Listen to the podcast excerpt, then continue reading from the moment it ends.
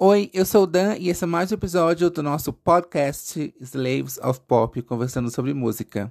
E o episódio de hoje a gente vai comentar sobre o documentário do Robbie Williams da Netflix, que saiu em 2023. Eu vou conversar com o Dário e com o Gabriel, que são grandes fãs do, do cantor, né? Esse grande cantor uh, britânico aí que todo mundo deveria conhecer, se não conhece, deveria conhecer. E a gente vai conversar um pouco sobre a carreira dele e sobre o documentário em si. Fica aqui que o papo tá maravilhoso. Ah, então, eu quero saber de vocês como vocês conheceram Robbie Williams uh, e quando conheceram e por que se apaixonaram tanto pela, pela arte dele, né? Uh, e por que se tornaram tão fãs. Aí começa o Dário, depois o Gabriel agora.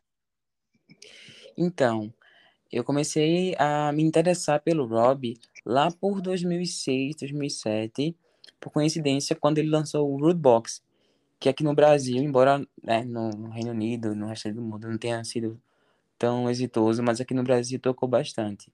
Em, em específico ao terceiro single, ao X Madonna, que me interessou muito, e tem um vídeo que ele é muito, para mim, que na um pré-adolescente era muito muito chocante, que era o Rob travestido numa boate e falando sobre a Madonna e com esse, uma visão mais empoderada e tal. E aquilo me gerou uhum. interesse. E a partir disso eu comecei a pesquisar um pouco mais sobre o Rob e a partir daí virei fanzaço. Na verdade eu já sempre tive um pouco mais de interesse pelo pop britânico. Só que o pop britânico, assim também como o pop americano, ele é dominado pelas mulheres, né? Eu acho que. Eu, até hoje eu acho isso. Que o único ato masculino pop que a gente conseguiu, assim, ter como uma super estrela é, foi o Robbie. É o Robbie. Então, de 2007 pra cá, virei muito fã dele. Tenho todos os CDs, tenho todos os DVDs, tenho CDs de versões assim, importadas, tenho é, CDs de edições comemorativas. Sou muito fã, sou Sou, sou muito fã, gosto muito dele.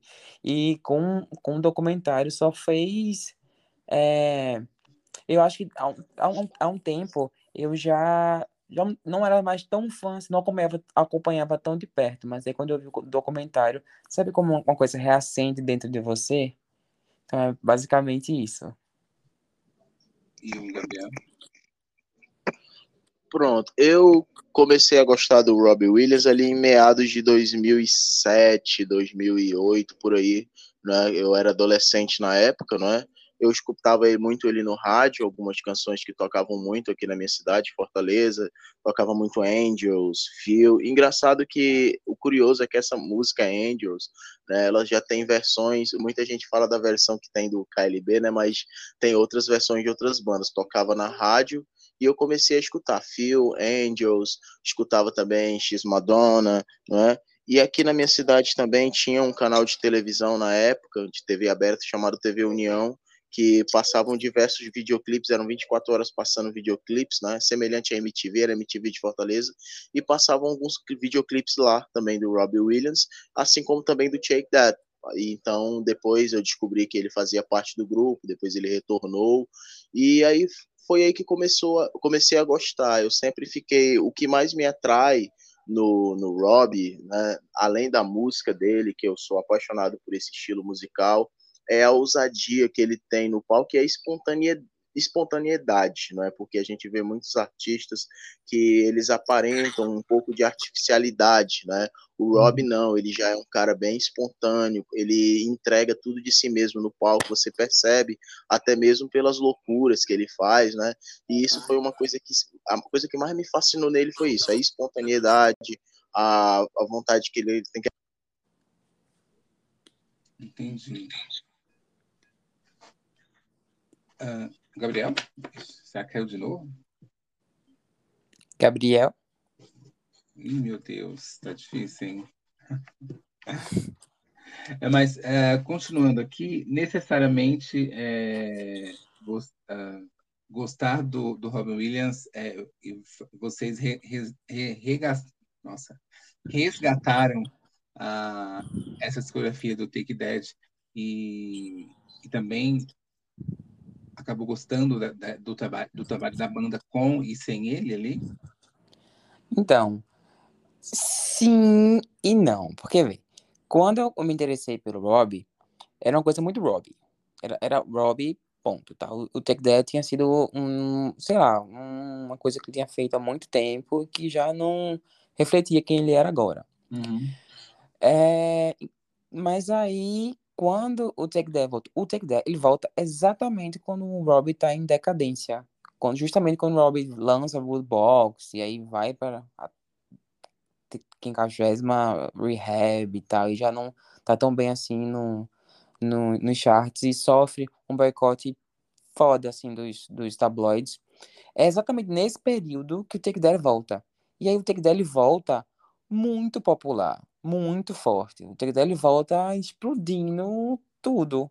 E aí, durante esse período, meio que tinha uma rixa dos fãs do Take That com os fãs do Robbie Williams. Então, durante muito tempo, eu olhava pro Take That, tipo assim, peraí, são quatro caras que estão tentando tem, ser, serem relevantes novamente e tal. Então, durante muito tempo, eu deixei o Take That de lado e menosprezei e não escutava. Era meio hater, assim. Uhum. Mas aí, quando o Robbie volta pro Take That, é... e aí ele fala que ele se resolveu, ele... É, existem várias entrevistas, mas ele fala que se resolveram porque existiam coisas mal divididas, mal resolvidas, que existiam é, problemas que deviam ficar no passado, que não era pra gente ficar remoendo isso. Aí meio que a fanbase do Take That com a fanbase do, do Robbie meio que se abraçaram e começaram a se acolher. Eu acabei, depois disso, depois que o Robbie voltou pro, pro Take That, eu acabei consumindo, assim, o trabalho do Take That e virei fã também. Tanto uhum. do Take That enquanto quarteto, quanto quinteto. E acho o, o, os, os trabalhos anteriores a, ao Progress, que é o, o álbum que o Robbie participa, que é o, o, o Circles, acho um álbum muito legal, acho um álbum muito bem feito, é um álbum que, enfim, ele, ele é, não vou dizer que ele é uma extensão do trabalho que o Robbie vinha fazendo, mas ele é um ato pop muito legal. E eu acho, assim, não querendo puxar a sardinha pro lado do Robbie, mas para mim o melhor trabalho do That é o Progress. Uhum. E é para mim, e a, e a turnê que eles fazem, que tem um robô e é, tem uma mega estrutura e tudo, é, é, é, é, e inclusive, esse ano teve uma turnê com The Weeknd, esse ano, ano passado, que tem um, literalmente um robô, assim, no meio do palco, eu via várias pessoas comentando, tipo assim, nossa, como eles conseguiram levar um, ele conseguiu levar um, um robô pro meio do palco, e tipo, há 12 anos atrás, o Take That levava um robôzão pro meio do palco, né, e o robô, tipo, ficava um integrante na mão do, do robô e tal. Era um negócio bizarro, assim, muito uma produção bizarra. E aí eu gosto também do trabalho do Take That, gosto do trabalho do Robin. Confesso a você que, bem, porque o Take That ficou como quarteto, depois ficou como quinteto, voltou a ficar como quarteto e hoje em dia eles são um trio. Enquanto o trio já não acompanho, já não curto tanto assim, já não tenho essa afinidade com o trabalho que ficou. Mas com boa parte do trabalho do Take That, eu realmente identifico, gosto e acho incrível. Acho Shine uma das melhores músicas da década passada. O Gabriel também gosta do trabalho do Take That, é, no geral, assim, com o hobby, sem o hobby? Sim, é, gosto bastante, porque, como eu estava comentando, né, eu via o, quando eu comecei a acompanhar o Check That, né, é, eu comecei naquela fase que estava sem o Rob ainda, né, que foi no Beautiful World, né, e também acompanhei a, a, o The Cycles Tour e aquele show no Wembley, aquilo ali acho que foi uma das as coisas mais sensacionais que eu já vi em toda a história da música, toda a estrutura que foi feito ali, a mistura do, da música com a teatralidade, né? Então foi algo assim fantástico, foi meio que um amor à primeira vista, né? Musicalmente falando. Depois veio o Progress, né? Que foi o, o, o álbum que contou com a volta dele, né? E acabou agregando bastante. Eu, eu, eu gosto muito da formação do Take That com quatro pessoas, mas eu acho que nada supera com o Robbie Williams, né, integrante do grupo. Com certeza. É, nada se compara aquilo porque ele dá um, um up, um elemento, é, um elemento a mais ali que torna aquilo ali ainda mais fascinante. Na turnê Progress, por exemplo, né, no, nos shows principais, tinha ele entrando no palco, voando ali, aquilo ali é algo que eu fico só alucinado por aquilo, essa coisa assim de de, de loucuras, né? Queria deixar aquilo ainda melhor do que já é. Teve as quatro, três ou quatro músicas que foram da carreira solo dele, depois ele se junta novamente ao grupo e ficou muito bom aquele DVD. E agora como trio, né? Agora como trio, com apenas o Mark, o Gary e o Howie, né? eu assisti o Tree, né? Assisti o, o álbum Tree, inclusive foi transmitido o show deles lá na The Four Arena aqui nos cinemas aqui de Fortaleza. Ah, mas eu não, não tenho acompanhado muito, assim, depois daquilo, depois do Tree, né, eu já não acompanhei muito o Check That como trio, né, porque é bom, mas nada se compara ao time completo, né, como era na é época que... do Progress. Eu ia perguntar para vocês, eu, assim, é, acompanho o Take Dead muito superficialmente, né? E aí, por conta do portal, a gente sempre está informando os lançamentos lá da música pop, então eu geralmente escuto muita coisa e, e filtro para postar o que eu mais gosto lá, né? E esse novo álbum do Take Dead, o This Life, é, é uma das piores coisas que eu escutei ano passado, assim. Eu achei muito ruim. Eu tenho um amigo que gostou, né? Mas é, comparando com tudo que eu já ouvi deles, tipo, eu achei muito ruim. Não, mas, mas é, é bem por aí. É assim, comparado com o trabalho que eles faziam, o que eles estão oferecendo agora é um negócio muito. É louco, é um negócio muito diminuto. Né? Não vou dizer mal feito, mas é um negócio que, sei lá, que tá faltando um tempero, que tá faltando alguma coisa.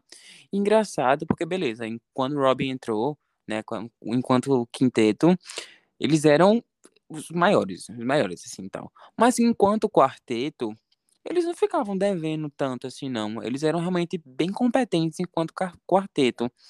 Mas aí vieram essa, veio essa formação, né, de trio, e é desastrosa. Eu também, eu, eu acompanhei o Tree, e dali pra frente já não me interessou mais. Não sei, não sei, o som virou uma outra coisa, e eu não consigo entender, não consigo me conectar mais. Acho bem ruim também os últimos trabalhos do Take é. That, mas, é. enfim, né? Acontece. É, eu, sempre, último... eu sempre falo aqui pro pessoal do, do o, último, o último trabalho, né? Eu também ainda não. Life, né? Eu ainda não tive a oportunidade de escutar. Mas é bem por aí mesmo, a gente se acostuma com um padrão, né? A gente se acostuma com um tipo de trabalho, e aí quando esse trabalho começa a a, a, decair um pouco, né, a gente já não reconhece mais, né, ao, aquele Shake That, né, mas eu acho que, eu acho que, assim, pode ser muito por conta do, da experiência de não terem mais a mesma energia, né, de antes, né, eu acho que também passa, isso passa um pouco por a questão da produção também, a produção não é a mesma, não, não sei, deve ter uma explicação, né, para que o, o That tenha decaído tanto, assim, musicalmente uhum. falando, não é? É, eu acho que assim é muito difícil um artista manter uma constância é, por toda a vida, né? Um artista que tenha uma carreira muito longa. Isso é claro. é fato, porque ele se cansa de fazer a música sempre parecida e ele quer experimentar mais, né? E, e é cobrado dele também essa reinvenção e que talvez às vezes a pessoa não acerte ou acerte para outras pessoas, não para gente, né? Porque eu sempre é, falo aqui no, no podcast e no portal que é, quando saem essas listas de os melhores do ano, ou quando a gente mesmo faz o nosso episódio de final de ano, que eu falo os álbuns que eu mais gostei, as músicas que eu mais gostei, eu sempre digo que o que é bom, o que está em primeiro lugar, o que é top, é o que você gosta, é o que te toca, não é o que os outros estão falando. Foda-se se é, a, o álbum que você mais gostou do ano só vendeu o seu só você comprou, foda-se, para você é o melhor e poucas. É, é aquele álbum do ano para você e tudo bem. Exatamente. Então, né? Concordo, total. É, é, eu só quis comentar disso porque realmente quando eu escutei eu achei muito ruim. E aí vocês estavam falando, eu aproveitei isso. É, falando do documentário, é, vocês já conheciam a carreira do, do Rob, assim, eu digo, uh, a história da carreira antes de assistir o documentário? Ou o documentário foi também é, uma forma de se aprofundar nessa história para vocês? Assim, é... a carreira do Rob, eu sempre soube fragmentos, né? Geralmente o que chega, a gente sabe que aqui na mídia brasileira, geralmente o que chega primeiro é a notícia ruim, né? O que primeiro, assim, o que chega primeiro é, ah, o artista bateu o carro, o artista foi internado, então eu sempre soube fragmentos assim da carreira dele, mas eu nunca me aprofundei. Por exemplo, essa essa internação que ele teve né, de 2000 e no período de 2008, antes do, do lançamento do, do, do álbum dele de 2009, né? Isso aí eu sabia. Né, ele é logo uhum. após a turnê, né, ele se internou, passou um pouco mais de dois anos fora de, de, atividade. Eu também sabia sobre a relação dele com o Guy Chambers, né, e entre essas coisas, esses fragmentos eu sabia.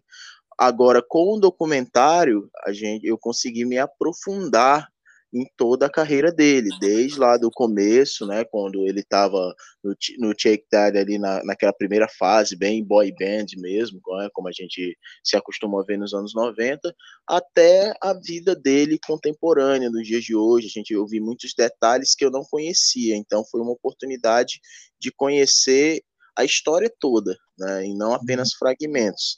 Então, por isso que eu digo que foi uma algo que me cativou, porque eu não sou muito de me ligar na vida pessoal do artista, assim, a vida pessoal do artista às vezes, geralmente não me interessa, geralmente eu me preocupo, me preocupo com a música, mas foi um documentário tão bem feito e uma história de vida tão emocionante que eu confesso que eu fiquei cativado e como eu disse, né, assisti do primeiro minuto até o último minuto.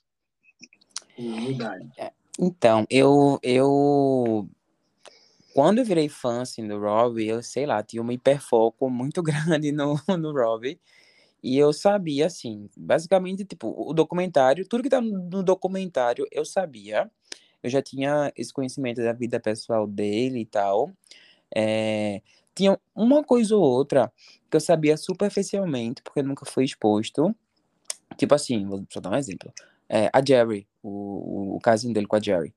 Eu sabia que eles tinham tido um casinho, e foi muito mediático e tal. Mas eu não sabia que eles tinham, tipo, viajado, que eles tinham uma ligação e que uhum. Eternity uhum. tinha sido feito pra Java. Isso eu não sabia, sabe? Uhum. Porque uhum. eles apareciam em red carpets e premiações e tal, mas eu não sabia.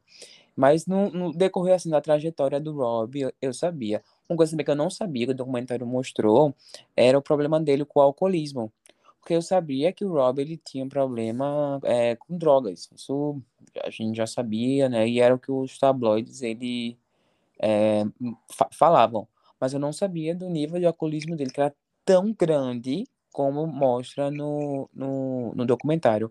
Mas no geral, sim. Eu, do que o que ele estava falando ali fazia sentido. E ali, tem uma coisa ou outra assim que foge, assim, que eu olhava assim, hum, acho que não é bem assim e tal. Mas enfim, eu, eu conheci a vida pessoal dele, sim, porque quando eu me tornei fã, de, sei lá, tive um hiperfoco, assim, comecei a pesquisar tudo e tal, mas eu conhecia.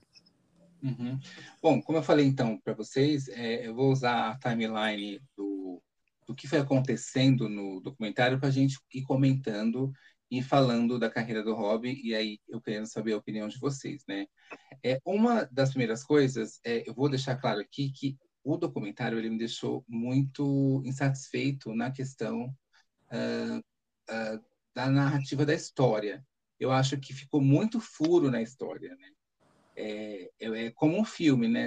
É, você precisa acreditar que aquela história é verdadeira e eu acho que ele contou muito por cima tudo, sabe? É, então, é, vou, vou, começar falando aqui de um ponto que, para mim, é, faltou e foi muito importante, né? Eu não sou fã do Rob, eu gosto muito de, de algumas músicas dele, dele, né? Tenho, tenho até acho que dois álbuns dele aqui em casa, uh, mas não sabia e fui totalmente uh, virgem, assim, né? Para saber da história dele através do doc. É, em primeiro, ele, ele já chega falando que ele era um menino que não se encaixava em nada, né? E que ele era um menino que não tinha muitos talentos. E de repente ele entra uh, pro Take That. É, E eu achei muito desconexo, porque ele não explica como ele entrou, por que ele entrou, é, qual era esse talento que ele tinha, que ele acabou de falar que ele não tinha nenhum talento na escola, nenhum talento na vida dele para né, ser alguma coisa relevante. Então, isso me incomodou muito. Como que é, para vocês foi isso, né? Levando em conta que quando eu fui fazer o roteiro, é, eu descobri que o, o Robbie ele já ele tinha uma carreira profissional de jogador de futebol, né? Que é, é uma coisa totalmente desconexa à música e, a, e a dança, né?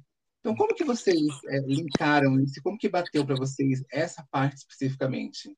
Rapaz, eu não, eu não li dessa forma.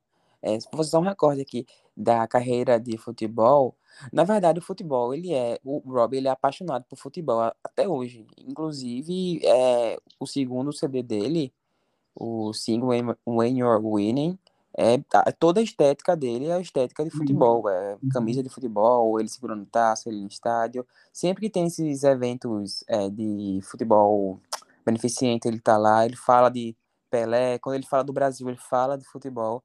Ele sempre teve esse, essa paixão pelo futebol. A carreira de futebol dele, eu sempre vi como uma brincadeira, tipo, sei lá, era um, era um hobby para ele. Nessa parte do documentário que ele fala que ele não tinha, tipo, talento, que ele não se encaixava e que do nada ele surgiu no Take That, eu li, tipo assim, que ele não se encaixava no colégio, que ele não ia bem no colégio, ele não era bom em português, ele não era bom em matemática, ele não era bom em ciências, ele não conseguia progredir é, nessas áreas, e aí ele foi tentar a vida. E aí ele tentou, sei lá, ser jogador, e no, eu sei que pro Take That, tava meio que tendo uma audição e tal, ele foi participar de bobeira, acabou que ele entrou. Tanto que nem era para ele entrar, porque, sei lá, ele, de, a, a, história que eu sei é que eles queriam os meninos mais velhos e o Rob, sei lá, tinha 16 anos na época. E, a, né? e, aí é, a galera gostou tanto porque ele divergia tanto, sei lá, dos outros meninos que não, vamos colocar esse menino aqui porque ele vai agregar pro nosso grupo. E meio que ele entrou no Take That meio que desconexo, mas sendo um elemento essencial.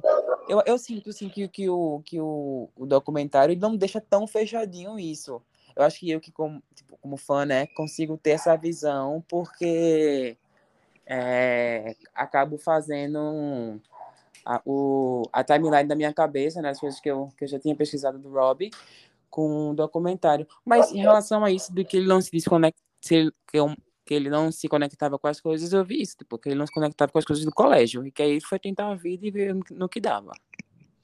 E o Gabriel, como teve essa linkou isso, né? Para você foi ok também ele não é, desenhar para que... gente? Assim, é, eu concordo realmente que o documentário, né, ele deixou um pouco essas lacunas, muito por questão, não sei se por questão do tempo, não sei se algum motivo se foi algo da própria Netflix, mas que de fato deixou algumas lacunas abertas, isso é verdade. É, quando ele diz né, que não tinha muitos talentos, né, eu também enxerguei isso como uma coisa assim muito colegial. Eu acho que ele disse que dizer que no colégio ele não tinha vocação né, para uma profissão, para alguma outra profissão assim formal, né?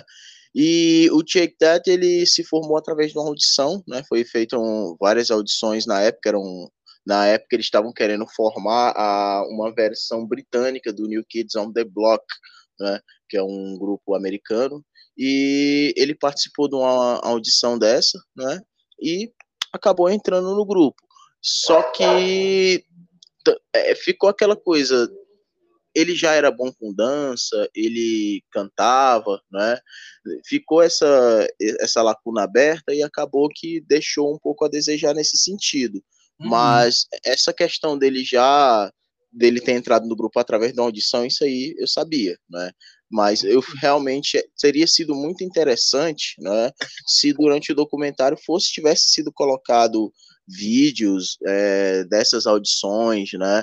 Ele era muito novo na época, tinha 16 anos, né? Também não não se sabe, tipo, com 16 anos a pessoa não é responsável por si, se teve interferência familiar, como que foi, a, eu, eu fiquei com vontade de ver como é que foi a reação da família dele, né, dos parentes dele, ao saber que ele estava entrando no grupo, como uhum. que a vida dele mudou financeiramente, né, porque não se sabe se ele era uma pessoa que já tinha um, um, um poder aquisitivo já era rico na época ou se como que ele administrou esse dinheiro, né? Ficou um pouco ficou um pouquinho aberto isso. Eu fiquei com vontade mesmo de saber. Você falou uma coisa muito interessante, né? É, que você disse da questão da gente saber o status social dele para a gente poder entender muitas coisas, né? É, e, e, poder é, se conectar com muitas coisas, né? É, eu li é, na biografia dele de que a mãe dele escreveu ele no, no, no concurso do isso, isso, isso já não estava, é, isso já não estava no documentário, né? E foi a mãe dele, não foi o interesse dele, foi o interesse da mãe dele, ele acabou indo e acabou passando, né? É, e de uhum. fato, você falando isso, é, da questão social dele, é, me linka em outra coisa, que é a saída dele do Take Dead, né? Porque ah. ele conta lá que foi é, é, ele conta lá que o grupo virou um estrondo, uma coisa muito grande, né? Mas que ele começou a ter conflitos internos porque basicamente, que é o que ele fala, é o Gary, né? Que era o, o, o primeiro vocalista, vamos dizer assim, né? Porque ele era o segundo vocalista maior do grupo, né? Ele e o Rob era, era uma pessoa que, que tomava muita frente de tudo e que a equipe endossava isso, deixava os meninos de lado, né? Então esse seria o motivo principal dele ter saído, junto com a questão da, da adicção dele ali, né? De, de álcool e, e drogas e afins, né? É, você entendeu isso uh, quando você, você falou do, da questão social, social dele? Eu entendo também que se é um, um, um, homem, né, que tem um apoio familiar, que tem uma, vamos dizer, dinheiro, assim, né, é uma pessoa que, que tem, na, na criação dele, ele, ele, tá, ele, ele tem mais liberdade em escolher coisas, né, e talvez Isso. naquele momento ele, ele não permanecer lá venha desse lugar, né, desse empoderamento que vem do empoderamento financeiro, que vem do empoderamento familiar, de autoestima e afins, né? É, Isso, é. Sim, eu concordo. É... O, o, o, o Rob, ele era o mais novo do grupo. Né? Ele tinha 16 anos, enquanto os outros já estavam na faixa dos 20 anos. E uhum. também eu acho que eu acrescentaria sobre essa saída dele um pouco da questão da imaturidade em lidar com um, uma liderança, digamos assim. Porque o, nessa época, o, o Gary era o não era só o primeiro vocal do grupo, ele era também um compositor, né? Muitas uhum. músicas, inclusive as que o Gary, inclusive as que o Robbie tinha como vocal, eram compostas por ele, né?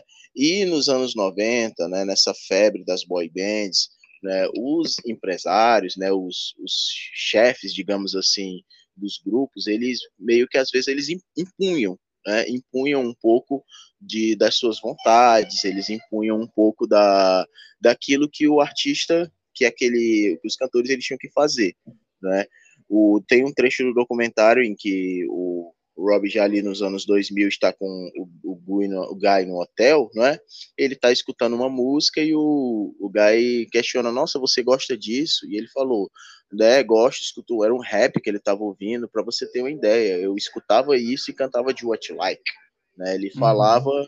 como se ele ali naquele período no Jack That estivesse sendo forçado a fazer aquilo ali que não era aquilo que ele gostava, né?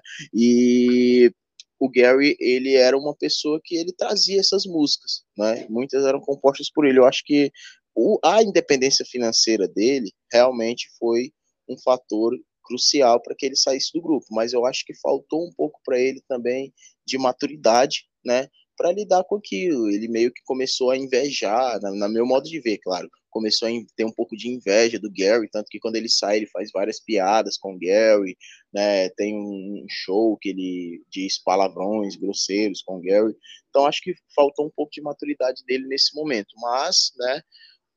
Foram, estou falando de algo que aconteceu há mais de quase 30 anos atrás, né? Então, houve uma evolução muito grande para ele, né? do, nesse período. E essa coisa realmente das gravadoras, das, dos empresários eles imporem algo, é algo que é muito recorrente. Na, na agora teve o retorno recentemente aí do RBD, não é?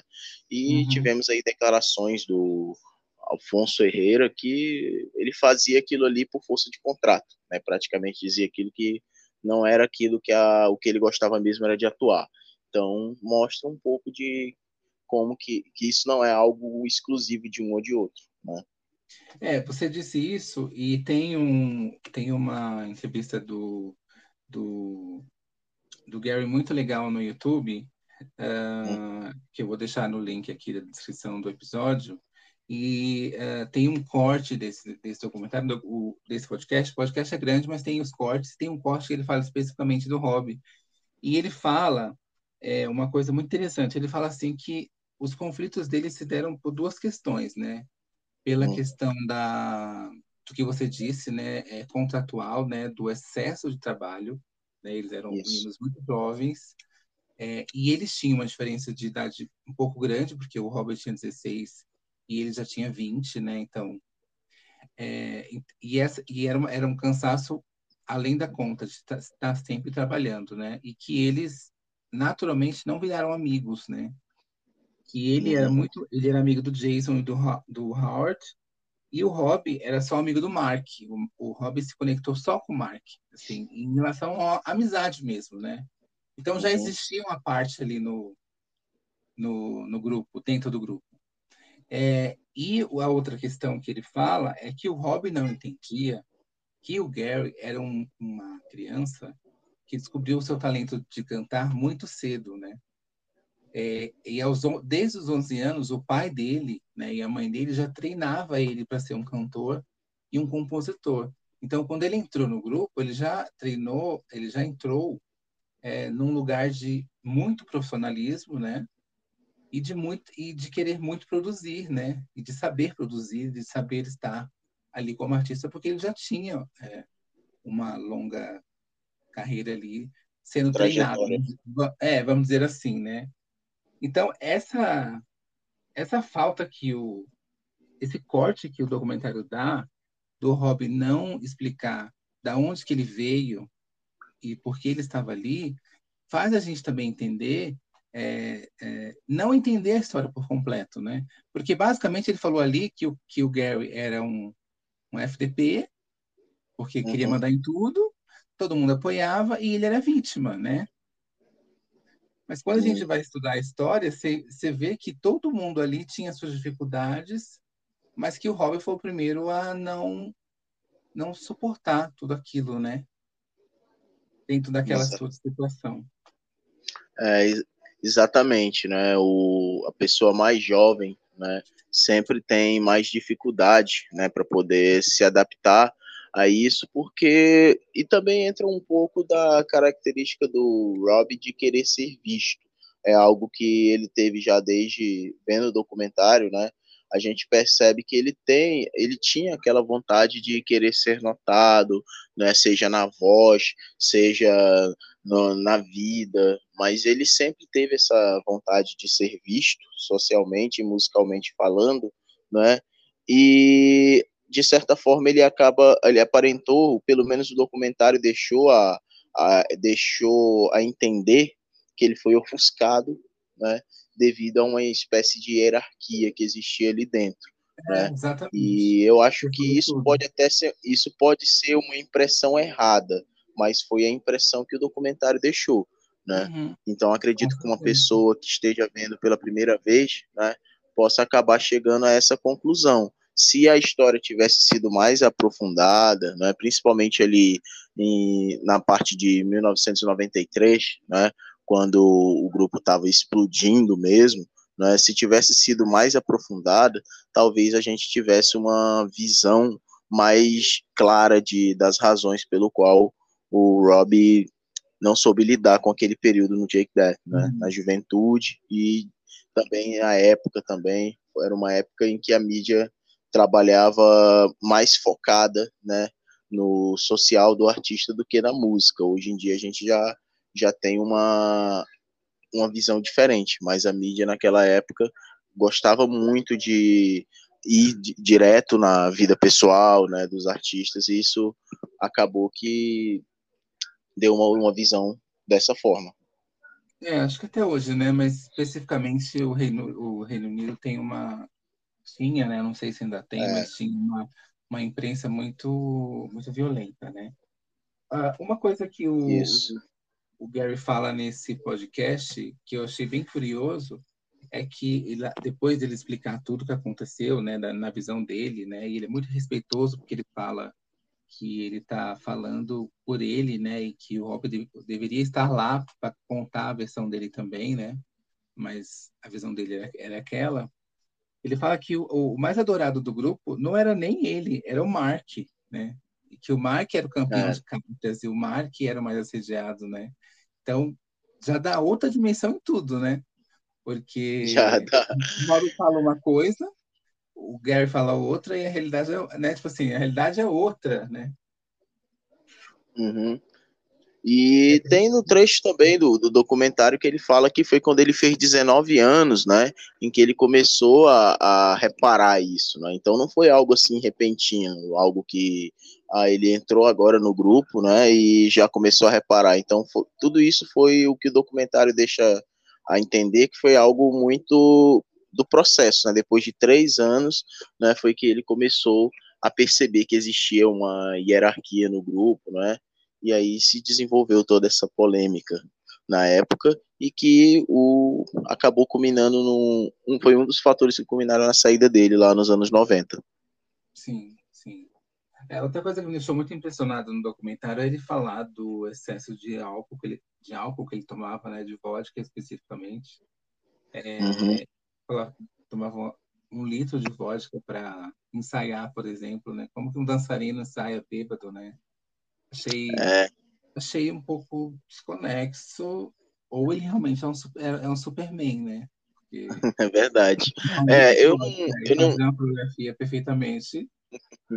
Eu não posso nem dizer que eu sou um especialista nisso, porque eu não consumo bebida alcoólica, né? Eu não sei os efeitos, né? Que eu, só de, de pra, e na prática não, não, não sei na prática os efeitos que o álcool tem no corpo de uma pessoa, mas eu sei que o, a vodka, né, é, algo, é uma bebida muito forte, né, então uma pessoa consumir um litro de vodka antes de um ensaio, é, eu acho muito improvável, muito, mas muito improvável mesmo que uma pessoa consiga ter um desenvolvimento ali na dança, né, uma pessoa, uma bebida que altera um pouco a sua visão, né, depois que você consome um certo nível, é, né? uma pessoa conseguir dançar ali, fazer tudo bem feito. Ali acho que foi um, uma exagerada que ele deu, né, muito uhum. grande. Eu acho muito, muito pouco provável que um, consiga estar normal, né, durante um, um praticamente um coma alcoólico. Né.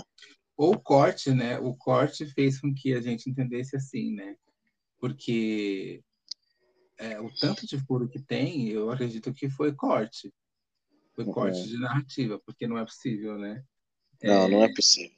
Tem uma outra história também é, que eu achei bem interessante e que ele joga na nossa cara, assim, que foi uhum. o fatídico dia que ele foi no, no Glastonbury lá, depois de sair do grupo, né, nos dois anos de ato dele, né, de descanso, vamos dizer assim, uhum. e que ele aparece sem um dente, né? É, e foi. Ele só joga assim a nossa cara, tipo, olha como era louco, e, e joga.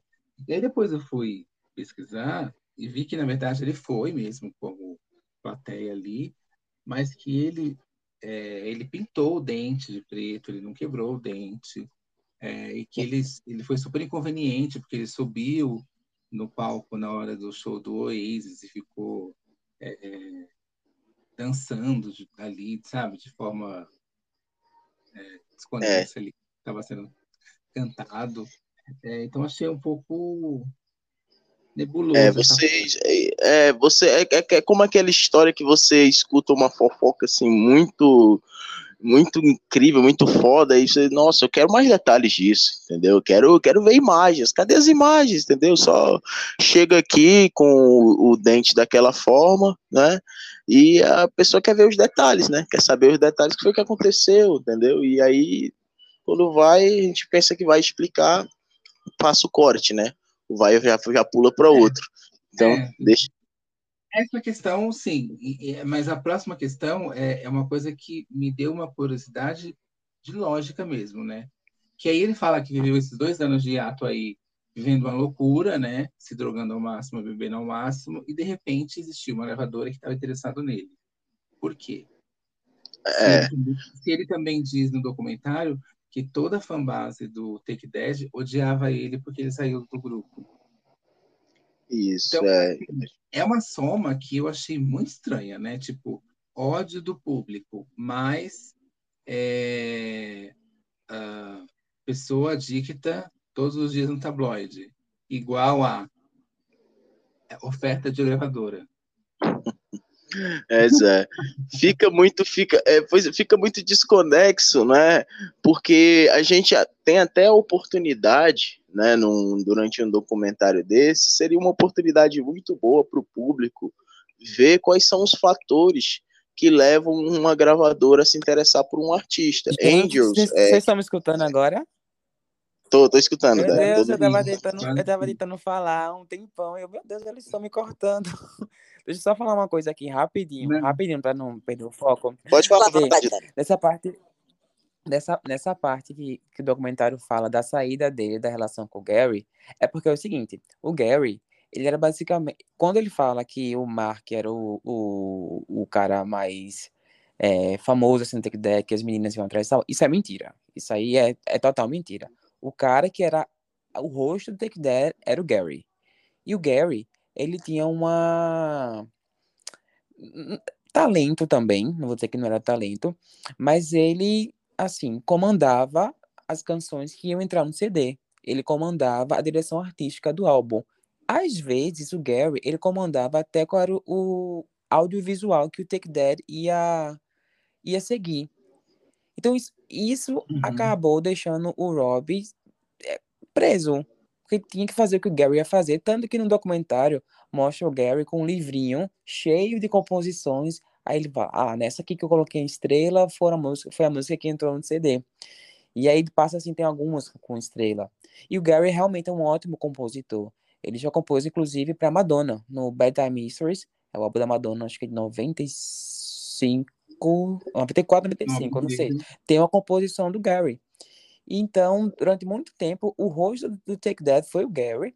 E, assim, é como se a gente olhasse, sei lá, vou fazer uma comparação assim, bem é, fuleira. Mas a gente olhasse para Destiny Child e a gente achasse que a Michelle ia ser a, o destaque do grupo e não a Beyoncé.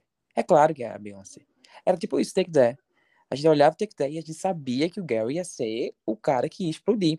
Porque ele compunha muito bem, ele canta muito bem, ele tem um direcionamento artístico muito bom. Então não fazia sentido o Gary ele não ser o maior. E aí. Não, mas enquanto, enquanto, grupo, você precisa respeitar e dar espaço para todos, né? Isso, mas é o que tá, isso não acontecia. Isso, assim, é. Até hoje, é, até muito, hoje né? não acontece, né? Geralmente, quando tem um, um, integrante do grupo que se destaca um pouco mais e que, que acaba gerando um pouco mais de interesse, de publicidade, geralmente é esse integrante que acaba virando líder. Aconteceu, sei lá, com o Justin Timberlake no NSYNC, com a Beyoncé na Destiny uhum. Child, com a Camila Cabello no Fifth Harmony, enfim.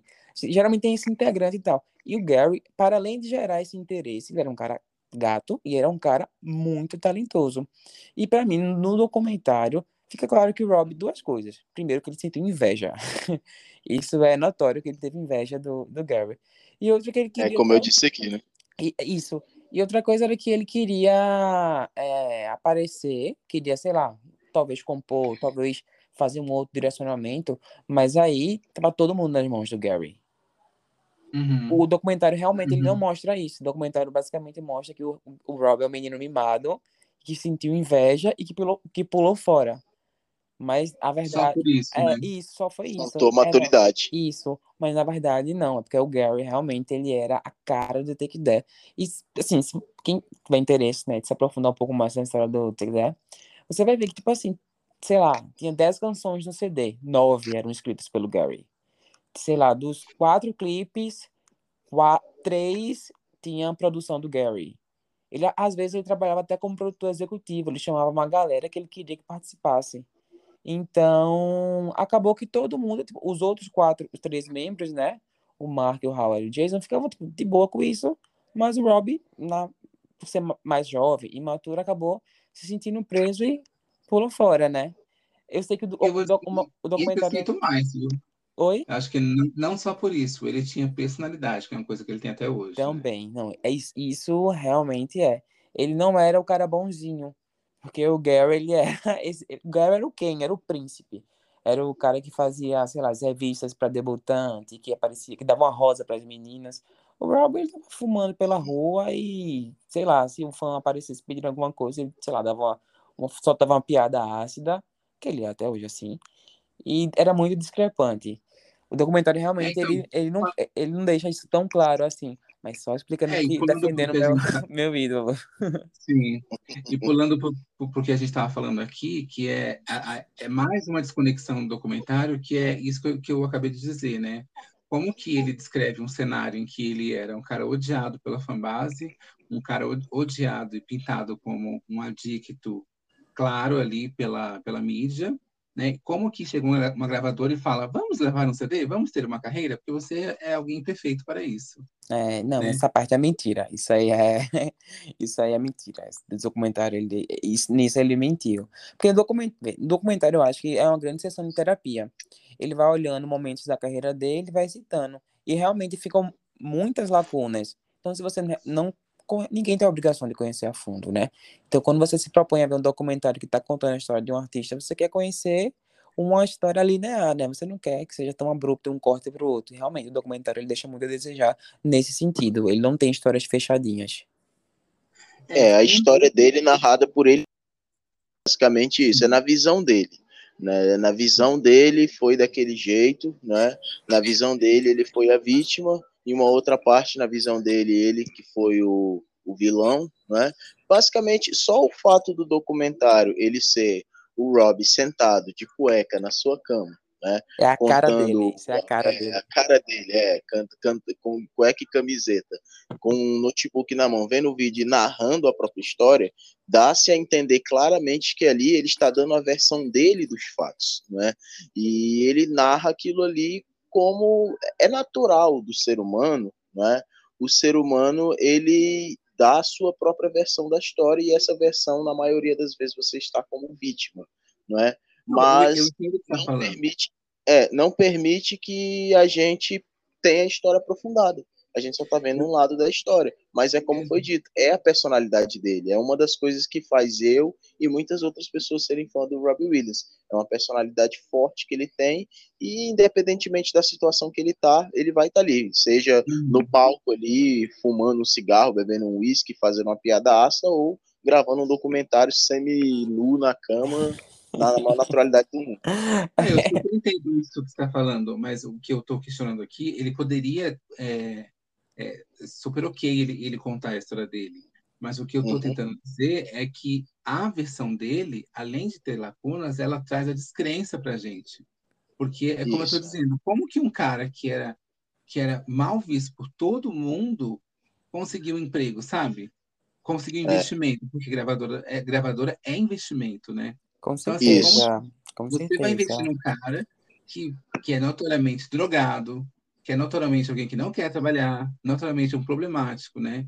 Então, isso para mim ficou muito desconexo. Na hora eu falei, ué, né? É. E outra coisa que também me desconectou, assim, é, me trouxe a descrença da realidade, né, de que ele estava contando uma história, uma coisa real, foi que ele conheceu o, o Guy lá, o Guy Chambers lá, Isso. e ele, e ele gostou dele porque o cara era pobre. É a justificativa que ele dá, entendeu? É, isso, né? isso, isso é meio bizarro. Vê, só um pouquinho antes disso, quando você tinha falado de dele no Glastonbury com o dente pintado e tal. É, o Robbie teve uma amizade relâmpago, relâmpago assim, mais é, turbinada com os irmãos Gallagher, principalmente com o Noah Gallagher, com o pessoal, dos, os, uhum. os meninos do Oasis. Foi uma amizade, assim, muito forte, muito, muito, mas também para um nível de adicção muito forte. Mas foi uma coisa muito bizarra, tanto que naquele Glastonbury ele tá com os Gallagher, e ali, e eu pensei que no documentário ele fosse, ele fosse falar, porque até hoje eles não se falam. Eles brigaram naquela época e até hoje o documentário não cita isso. Depois ele também e fala. Qual foi do... o motivo da briga? Oi? E qual foi o motivo da briga? Então, até hoje a gente não sabe o que aconteceu. Mas basicamente eles se alfinetam sobre talento. Que um é mais talentoso do que o outro, que o, o, o Noah quer ser sempre o, o correto, que ele quer ser sempre o melhor, e que não aceita dicas e tal. Eu, assim, eu sei que como fã, eu, eu vou pender pro lado do Rob, mas eu acho que é basicamente isso mesmo, porque os próprios irmãos, eles são obrigados, né, até hoje, hoje acabou por conta disso, porque o Noah, ele quer direcionar as coisas, e durante esse tempo, é, meio que eles estavam tentando direcionar a carreira do Rob e tal, e essa amizade e do nada, do nada acabou, e eu acho que foi um negócio, um rolê muito mais pesado do que com, com aliás, menos pesado do que com o Gary. O Gary mas com o Gary, o Gary, eles conseguiram se reatar. Mas com o Noah Gallagher, ele, ele não conseguiu se reatar até hoje. Eles são, é tipo, não você são... falar isso, porque eles... o primeiro álbum do, do Robin, é, eu sinto muito influência do Oasis ali, né? Sim, do, do rock britânico sim, daquela sim. época, né? Let Me Entertain You é destoa de todo o álbum, que é uma música muito pop, mas também ela é rock, ela é ela tem essa homenagem pro, pro Kiss, ela é uma coisa muito doida, de, que é totalmente discrepante de Angels. Né? É isso, discrepante de Angels, discrepante de Lazy Days, discrepante de I Die. O documentário também não cita que o primeiro single do Rob não é nenhum desses, foi Freedom, que é um Freedom. Cover, é, foi um cover do George Michael, que nem foi uma música que foi mal no charts, foi uma música que ele lançou e que foi, tipo, número dois, mas a crítica caiu em cima e ele esqueceu essa música assim no churrasco e não entrou no CD. E não entrou.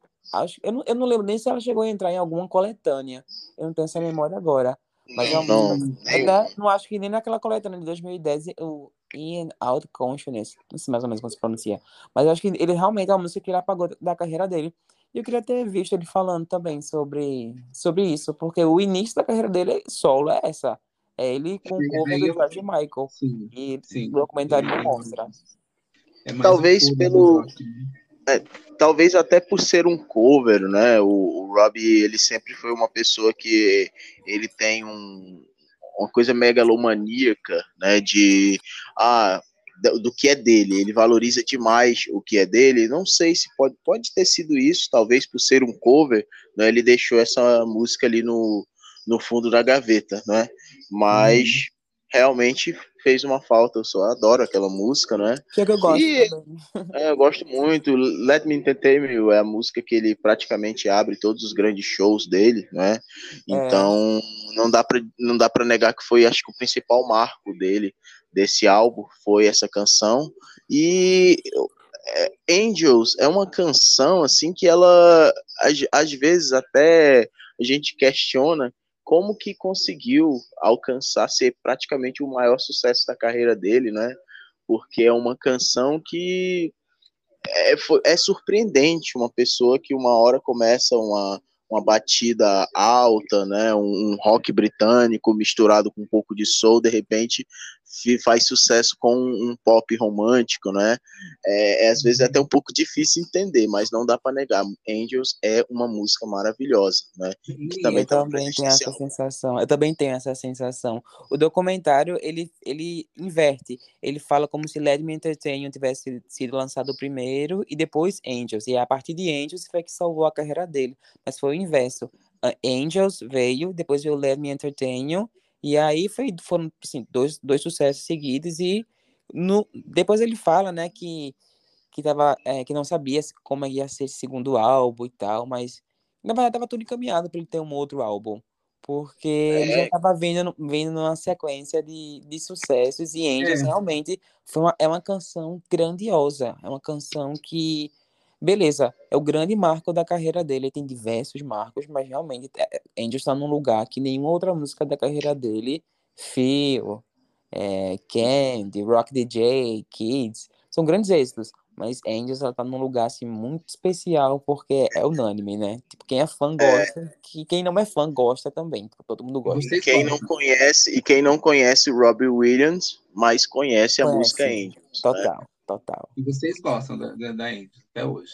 Adoro. Ah, eu gosto. Agora, Tem momentos que eu fico enjoado, aí não escuto tanto, mas depois volto a escutar. Mas eu gosto, acho uma canção muito bem feita. é, a melodia dela é muito, muito bonita. E ao mesmo tempo que é uma canção forte, ela fala de, de amor, mas ela também é meio melancólica. Enfim, eu Uhum. gosto. Acho que é, ela é uma canção completa. E a Eu- principal, uma das principais Hum. características do Robbie é isso, né? Essa mistura. É, total. Sim. É, eu queria fazer só dois adendos aqui. Eu acho que, na minha opinião, eu acho que Angels faz sucesso porque é uma música que ela é praticamente um- uma música para coral, né? Eu acho que é uma Uhum. música para cantar junto, sabe? Música de coral de igreja, Uhum. é, não, não necessariamente precisa ser uma música gospel, mas tem canções que você é, que exi- existe uma cartaz de todo mundo sentir que precisa cantar junto. Tipo aquela, tipo algumas músicas do, do Beatles, sabe? Não tem aquela Hey, Hey Jude? É uma música também que você sente isso um pouco, né? Isso. É a minha opinião particular. E eu queria só informar vocês que na minha pesquisa, é, ele lançou em 2022 uma versão de 25 anos do Isso, ele Primeiro- revisitou diversas álbum. músicas. Isso. É, e lá tem a versão de Freedom, e não só uma, acho que duas, tem, um, tem praticamente um show ao vivo lá, só desse álbum, tem as demos, tem remix, é um álbum assim que você, pra quem gosta, você escuta pra caramba, né? Ah, eu, Legal. eu tinha esquecido, eu tinha esquecido que se Freedom tinha, tinha sido lançado ou não. Esse álbum de 25 anos de carreira dele é muito legal, porque ele revisita diversos sucessos como orquestra. Então tem umas É, músicas que são muito lindas, tipo Angels, Uhum. muito linda. No Regrets, muito linda. É, Supreme, muito linda. São músicas que foram muito lindas.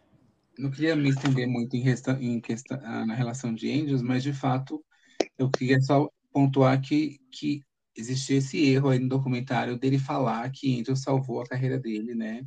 Sendo que ele já estava com o segundo álbum praticamente pronto, né? Acho que. É. Pode- Ele poderia dizer que Angels impulsionou, né? Uhum. É. Sim. Sim.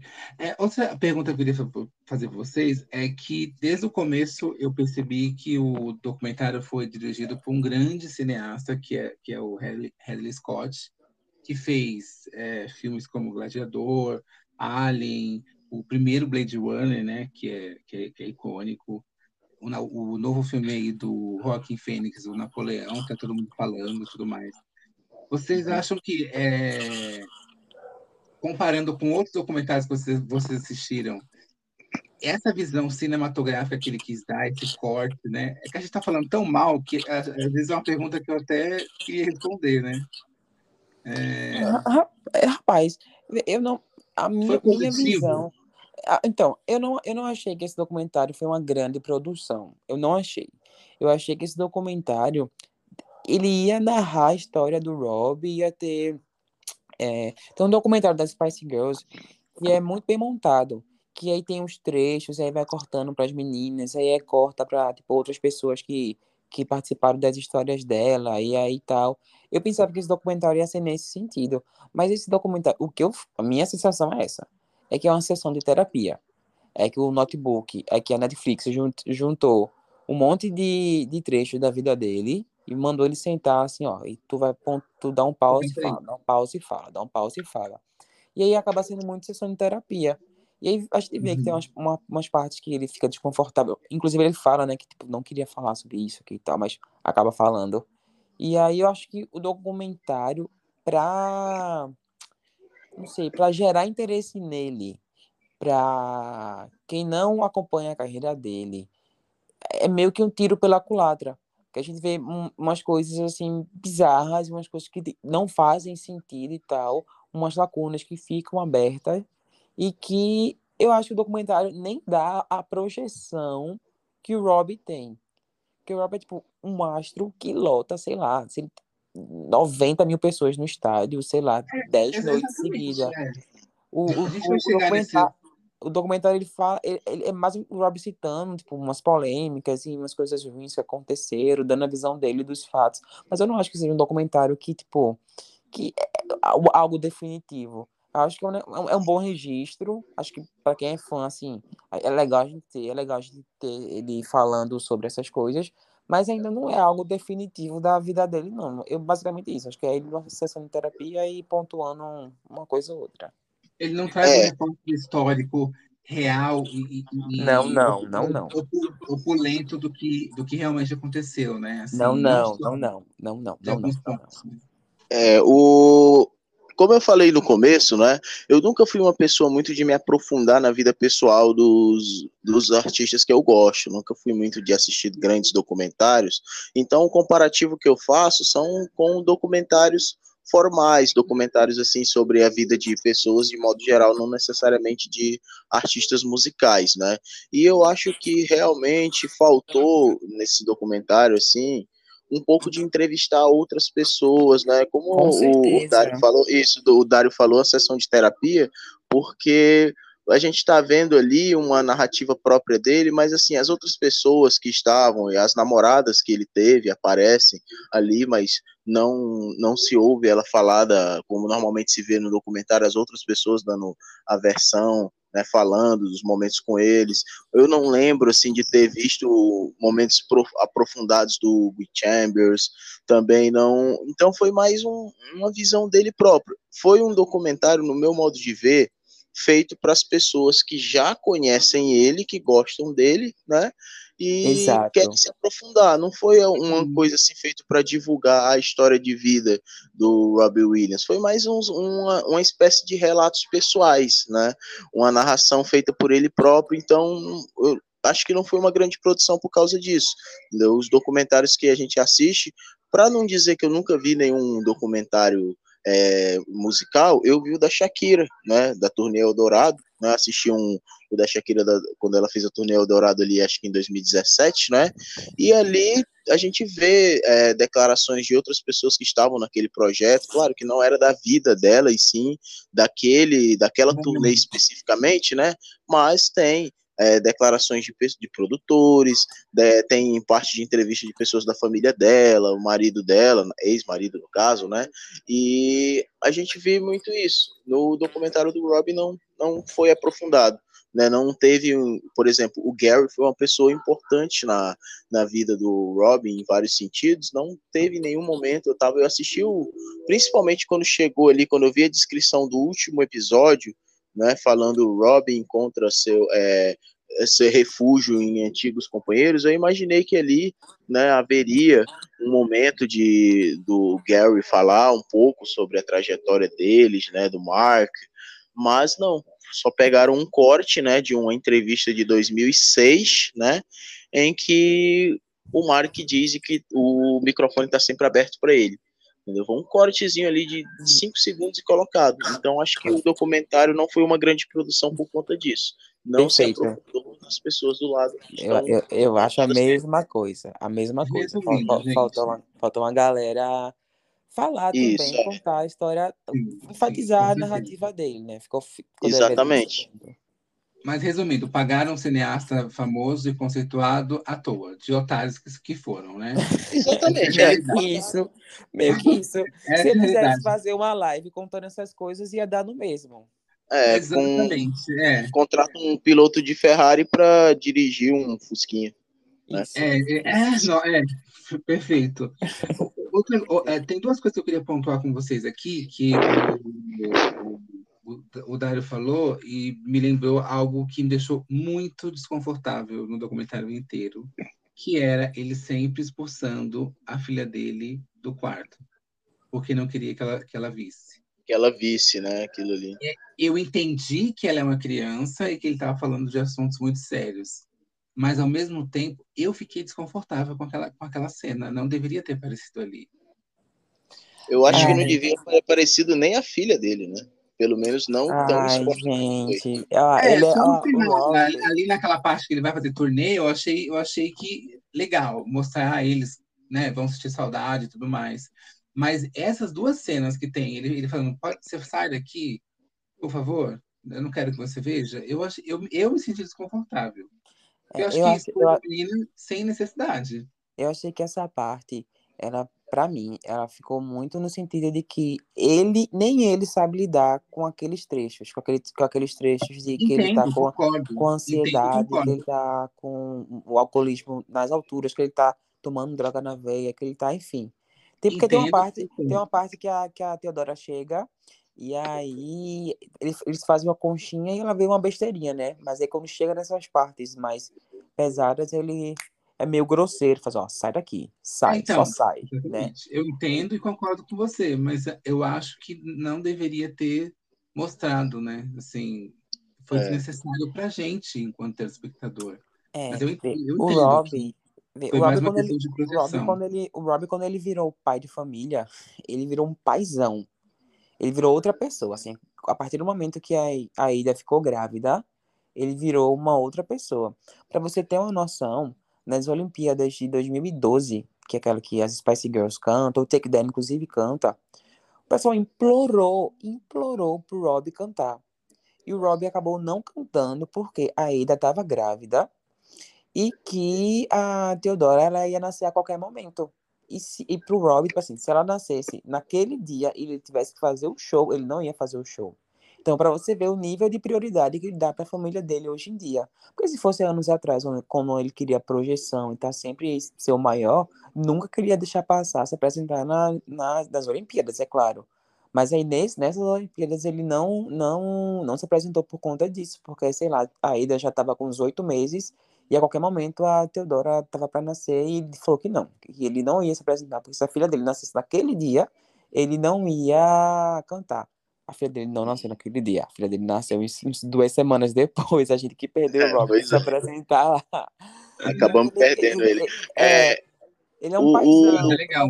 É um paizão. Ele é um paizão e esse apego, esse amor que ele tem pela filha, ele às vezes ele até aparece até um pouco controverso e uh, mediaticamente falando, porque eu não sei se vocês lembram, acho que um, um ano depois, né, do nascimento dela, essa notícia até repercutiu em portais aqui no Brasil, né, uma entrevista que ele deu para um jornal local britânico, né, que o, e o jornalista perguntou para o Rob, né, como que ele iria lidar para que a filha dele não seguisse, né, os passos que ele teve, os problemas que ele teve com drogas, com álcool, né? E durante a entrevista ele diz: "Eu vou lutar a vida inteira para que ela não, eu quero a minha filha sempre tenha o melhor. Eu vou lutar a minha vida inteira para que ela nunca siga os exemplos ruins que eu tive com álcool e drogas. Mas se ela resolver se drogar, eu vou garantir a melhor droga para ela. Foi uma declaração altamente controversa que ele deu e gerou uma polêmica absurda na época, porque às vezes as pessoas tiram de contexto, a mídia tira de contexto, mas ele quis dizer no sentido de eu quero que a minha filha tenha sempre o melhor, quero que ela vá para o lado bom e tenha sempre o melhor, mas se ela for para o ruim, ela vai ter o melhor do ruim.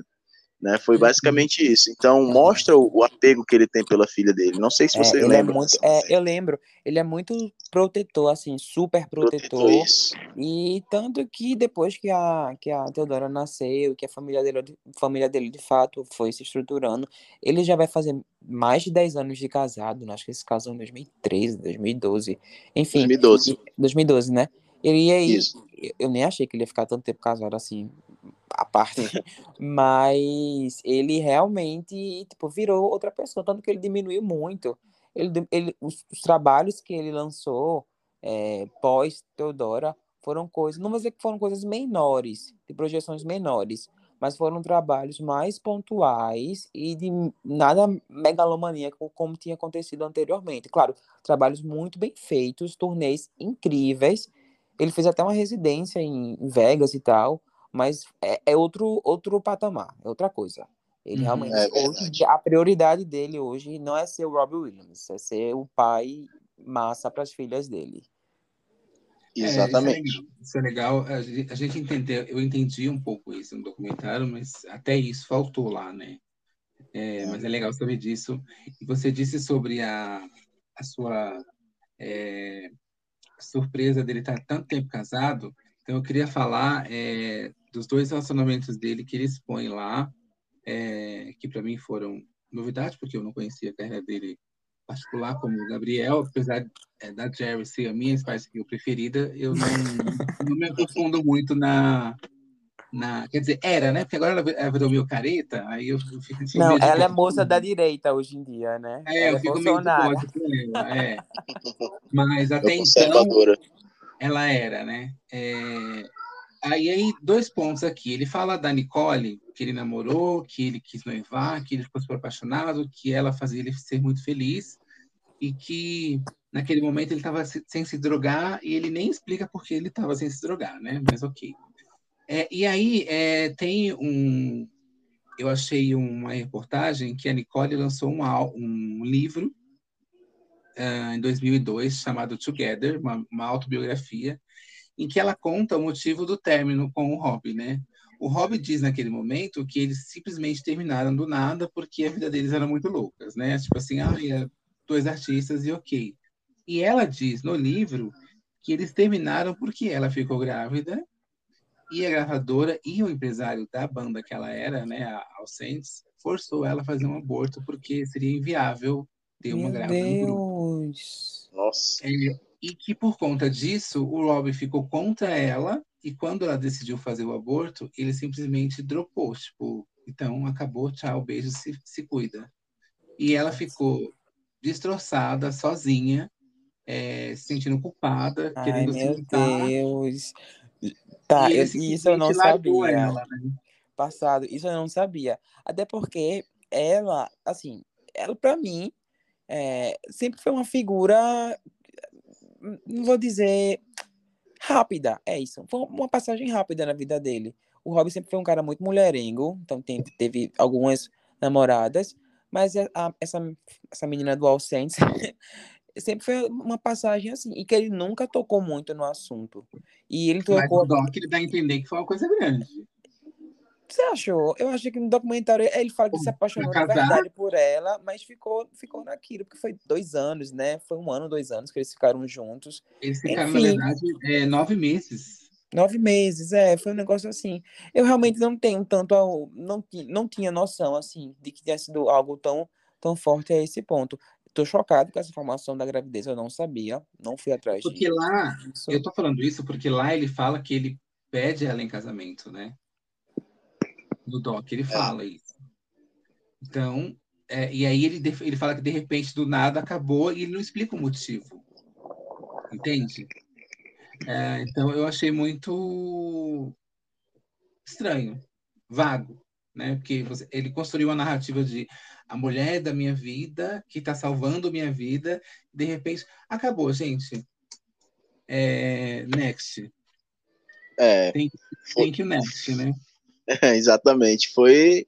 Pois é, eu não, eu não sabia, né, que ele tinha namorado uma Spice Girl, né?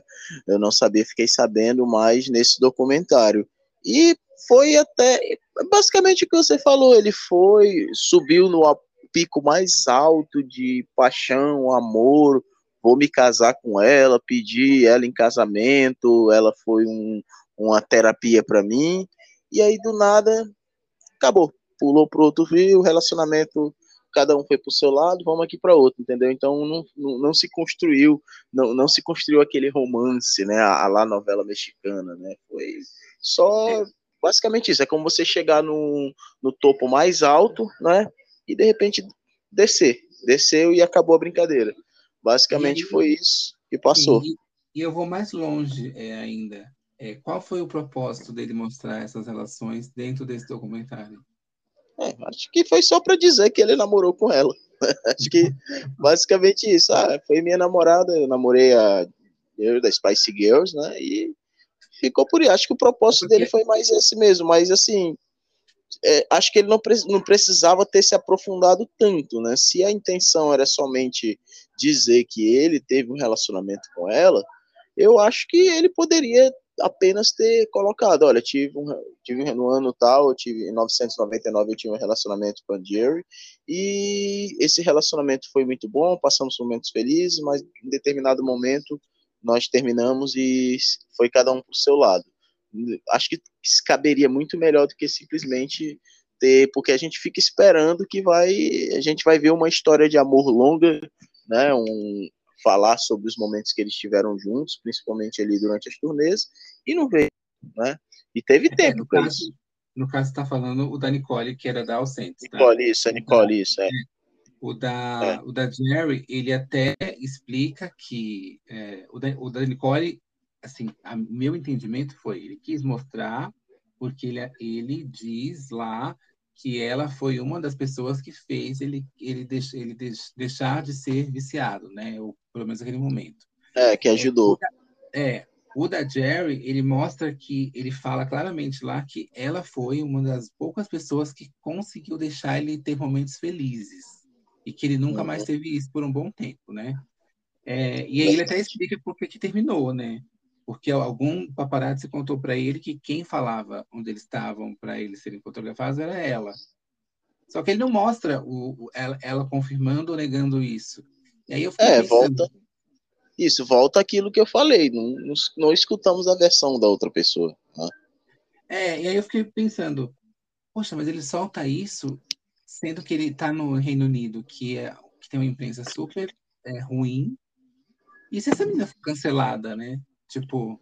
Uhum. Sabe? Foi. Uhum. Não pensou no.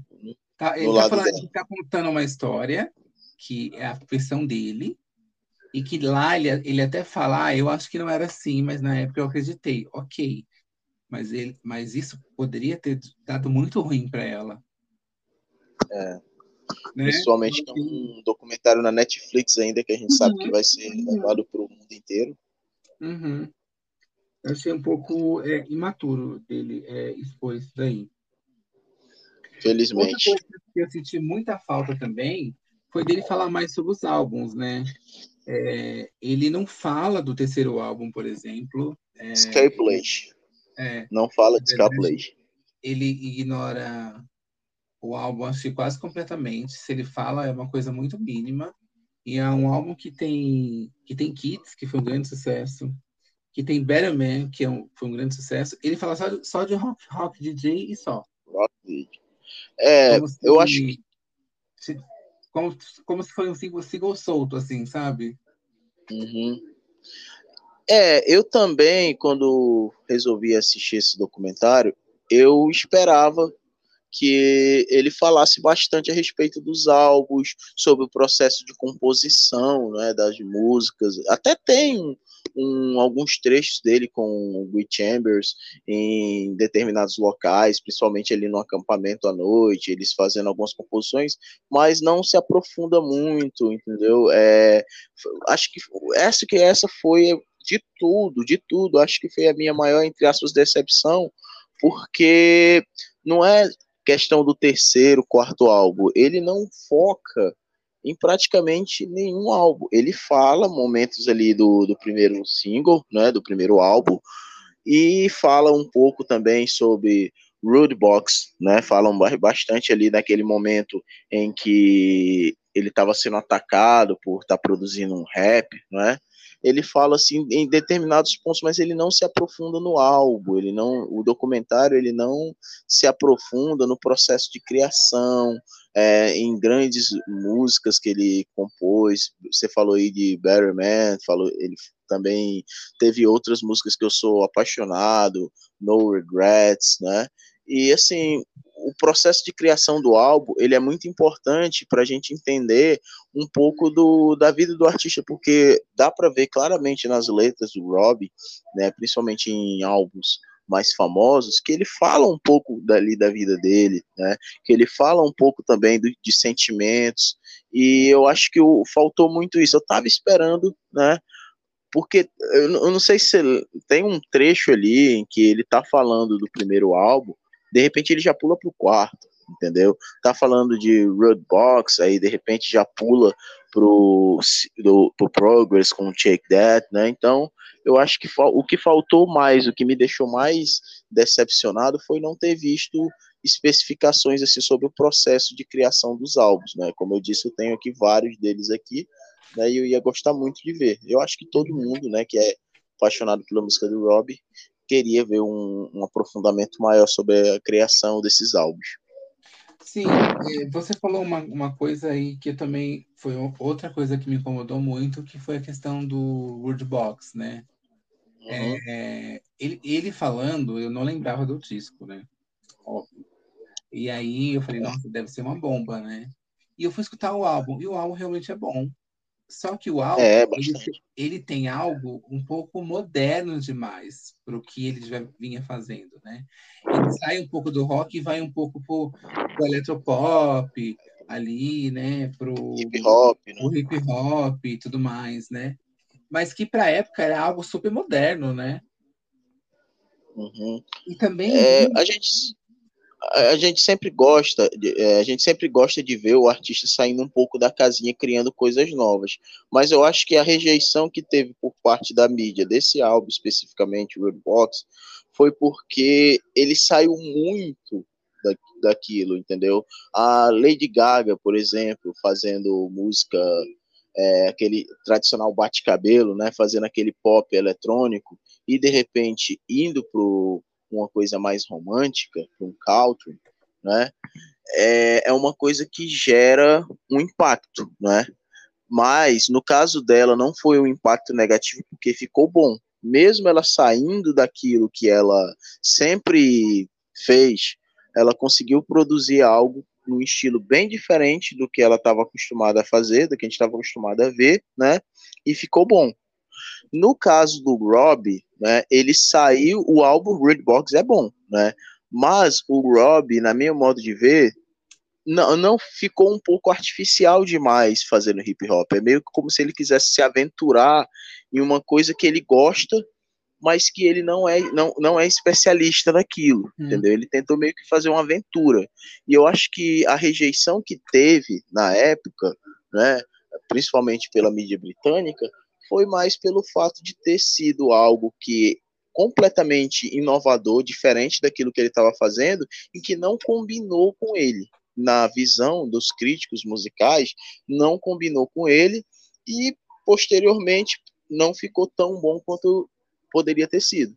Eu acho que toda aquela repercussão negativa que o Redbox teve foi mais por conta disso. Ficou muito artificial, ficou mais uma coisa que o cara tá fazendo para se divertir, porque ele gosta e não para dar o, o nível de, de qualidade que é o nível do Robbie Williams. Então, vê, o, o relacionamento dele com a menina do All Saints realmente é, para mim, enquanto fã, foi algo que eu nunca dei bola, algo que foi muito é, relâmpago passageiro. Fiquei muito chocado de saber do aborto dela e fiquei até chocado dela ser citada no, no documentário, porque sempre foi algo relâmpago, nunca foi algo que realmente a gente da fanbase deu relevância.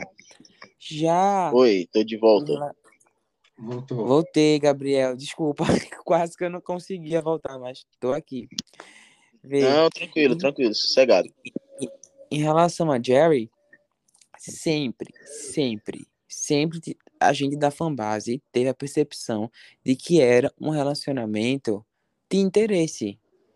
Naquela época que eles se relacionaram, e eu acho que eles se relacionaram entre 99 e 2001, porque eu acho que em 2001 eles ainda apresentaram, ou a Jerry entregou um prêmio para ele, ou eles apresentaram a categoria ao vivo, porque no Brit Awards de 2001 eles inclusive beijam no palco, é, algo mais ou menos assim. Naquela época, o Rob ele tava assim, explosivo. Ele era tipo o maior, ele conseguiu ser ainda maior posteriormente, mas ali tinha vindo Angels, Rock DJ, é, Better Man, Phil. Tinha, ele tava, tipo assim, ele tava no hype. E a Jerry, ela saiu das Spice Girls, ela tinha tido um bom começo, mas ela tava lutando para ter continuidade. E o segundo álbum dela não tava indo tão bem. Então ela tava Uhum. meio que apostando no, no Rob pra ter um pouco de hype, um pouco de prestígio, pra dizer, olha, tô com o Robbie Williams, tá vendo? Ele, ele tá tendo um trabalhos legais, olhe meus trabalhos também. Então, pra mim, sempre foi uma relação de interesse da parte dela pra ele. A gente da fanbase sempre olhou dessa forma. Eu fiquei muito chocado no documentário de ver que ele tratou isso com muito carinho. Eu não sabia de forma alguma. Para mim era algo apenas midiático, que eles se encontravam, porque realmente é, sempre tiveram fotos deles assim, eles andando na rua, eles na lancha, eles no tapete vermelho, eles no, na apresentação. Todas as saídas deles são, eram fotografadas. Então sempre a gente sempre teve a percepção de que era algo midiático. Eu não sabia que tinham é, coisas, vi, essa viagem mesmo que eles, que eles fizeram que é que nunca tinha sido noticiada, nunca tinha vazado um vídeo, nunca tinha vazado nada, porque realmente eu nunca vi. E fiquei então para o Rob realmente significou algo muito forte e Eternity uma das melhores canções do Rob. É a coisa mais linda do mundo. É uma canção e tem um clipe também muito lindo. É, ele fala, and I hope you'll find your freedom for eternity. Tipo assim, é, é, muito singelo, é muito lindo. E eu nunca, nem passou pela minha cabeça de que era uma canção para Jerry. Quando ele falou isso no documentário, eu fiquei, que? Pra Jerry? Que? Como assim? E uhum. o documentário, pelo menos, trouxe. Quando ele fala da menina do All Saints, beleza, não dei muita bola. Mas quando ele falou da Jerry, eu fiquei, caramba, eles realmente tiveram um negócio que tocou o Robbie. E eu fiquei com a sensação de que foi muito mais tocante do que com a menina do All Saints. É, Mas enfim, eu, eu, eu, gosto da, eu gosto da Jerry. Já gostei mais, né? É, ela deixa um pouco a desejar. Ela é uma garota muito conservadora e tal, Nem parece de longe a Jerry que era a Ginger Spice. Gosto dela, mas durante o relacionamento, relacionamento dos dois, para mim, sempre foi só interesse e mídia. O documentário me deu a profundidade de que foi algo real. Pela parte dele, né? A parte dela eu ainda fico com o pé atrás. Sim. E, é... e você teve também essa, essa, essa impressão que eu estava falando com o Gabriel sobre ele é, ignorar é, quase totalmente o, o segundo álbum dele e, e, e falar só do fracasso do, do Roadbox, assim? Rapaz, eu senti, eu senti. Porque eu senti. É, porque o segundo CD dele tem Rock DJ, que eu acho que. Eu não sei se Rock DJ é a segunda maior canção dele no Reino Unido. Mas se não for a segunda maior, tá no top 5. E essa e canção. Mundo, né? Porque aqui no Brasil é, tocou muito. Muito. E é uma canção que tem um clipe icônico que para mim é um dos melhores clipes assim do mundo, que é o Rob vestido, e aí ele vai tirando a roupa, ele fica nu, e aí ele vai tirando a pele, e aí ele vai tirando os órgãos, ele vai tirando os músculos, e no final tá ele só o esqueleto dançando no meio do, da pista de dança. É um clipe que é muito legal. Eu pensei Sim. que isso fosse ser um pouco mais explorado. Tem até um DVD que ele lançou só desse videoclipe, de tanto que marcou. Eu pensei que ele fosse explorar um pouco mais isso, mas de fato ele não explorou. Achei que isso era para ser um pouco mais explorado. Tanto Qual o se... Oi? Qual o nome do DVD? É como se fosse tipo make the video. É tipo só fazendo um, o, o videoclipe. É, tipo um behind the scenes do, do, do videoclipe. É muito moderno pra época, né? Com certeza. Então, eu... Tem uma música que também é muito famosa, é, tanto que a Kylie Minogue é, fez questão de colocar na coletânea dela. Sim, do, sim. Mas eu acho que. É, eu acho, é, isso, isso. Eu acho, mas eu acho que Kids não é uma canção que eu goste tanto assim, sabe? Eu acho legal Robbie, Kylie Minogue, né? Dois deuses. Mas é uma canção que eu não, que eu não gosto tanto. Mas eu acho que é uma canção muito maior para Kylie Minogue do que para Robbie. Eu tenho Bom, essa. Better Man, ele mesmo se, ele põe essa música sempre no, no repertório como uma grande música, né? E ele lá nem. Nem, nem tchum. Nem tchum. Eu não lembro se nos últimos shows ele cantou Kids. Eu lembro que, que no, na Take the Crown Tour ele chamava o Wally Murs para cantar com ele. Mas eu nem lembro mais. Na verdade, eu, eu nunca vi ele dando muita bola para Kids. Mas eu sinto que, que pra cá ele, ela realmente sempre inclui nas coletâneas e tal. É uma grande, é uma grande música para ela. Eu senti falta dele falando do segundo CD, do Sing When, We're, When You're Winning. E depois do Sing, ele faz um, o primeiro álbum dele de swing, que tem uma música que é com a Nicole Kidman, que é um cover do Frank Sinatra. É, meu Deus, esqueci o nome da música agora. Que foi uma música que chegou no número um. Inclusive, acho que a Nicole é a única que tem uma música no número um e tem também um, um Oscar. Stupid. Oi? Something Stupid. Something Stupid, isso mesmo. E é linda. A canção é linda. É a coisa mais linda, linda, linda, linda. O clipe é lindo. E ele gosta, ele já falou diversas vezes que ele gosta muito de swing. E ele fez esse álbum de swing, foi super bem sucedido. E aí ele, ele fez um DVD, que é no Live Albert, sobre é, cantando as músicas de em swing. E depois ele fez um outro álbum de swing mais pra frente, acho que foi 2013 ou 14, o Swing Both Ways. Ele sequer fala de swing. É, ele, ele, não, ele nem, nem fala. Eu senti, eu senti falta não nem tanto do swing ou do swing, mas eu senti falta do Scapalajai. Eu achei que Também. o Scapalajai é, é, o, é o grande CD assim da carreira dele é o que os fãs endeusam, é o que gerou, sei lá, uma repercussão mundial. É aquele, é o CD que daquela turnê que ele chega de, de, de cabeça de é, né? isso, de cabeça para baixo e tal. E aí que tem aquele show no Newport que é um show tipo assim, trezentos e tantas mil pessoas.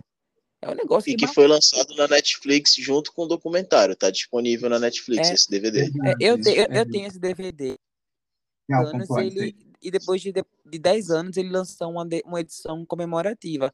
E uma curiosidade desse DVD é que no DVD, no show completo, tem só músicas do Rob, Robbie. Mas no bônus, quando você vai no bônus, o Mark tem um. Eles cantam Back for Good.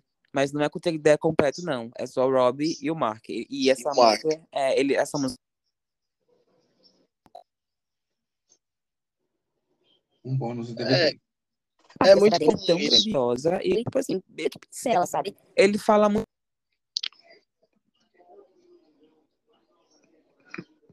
Acho que tenha sido tão grandioso quanto o Scapalajai. Scapalajai é, acho que é o álbum de maior vendagem dele, tem vários sucessos, né? Come on Done, que é foda. Eu achei que ele ia falar muito mais de Come on Done, porque fala sobre drogas, ressaca, sobre ficar sangrando, se está destruído, que é basicamente o que ele fala o documentário inteiro. E ele não fala, uhum. tipo, não, não, ele não, não, não, não, não pontua Camondone nesse, nesse sentido.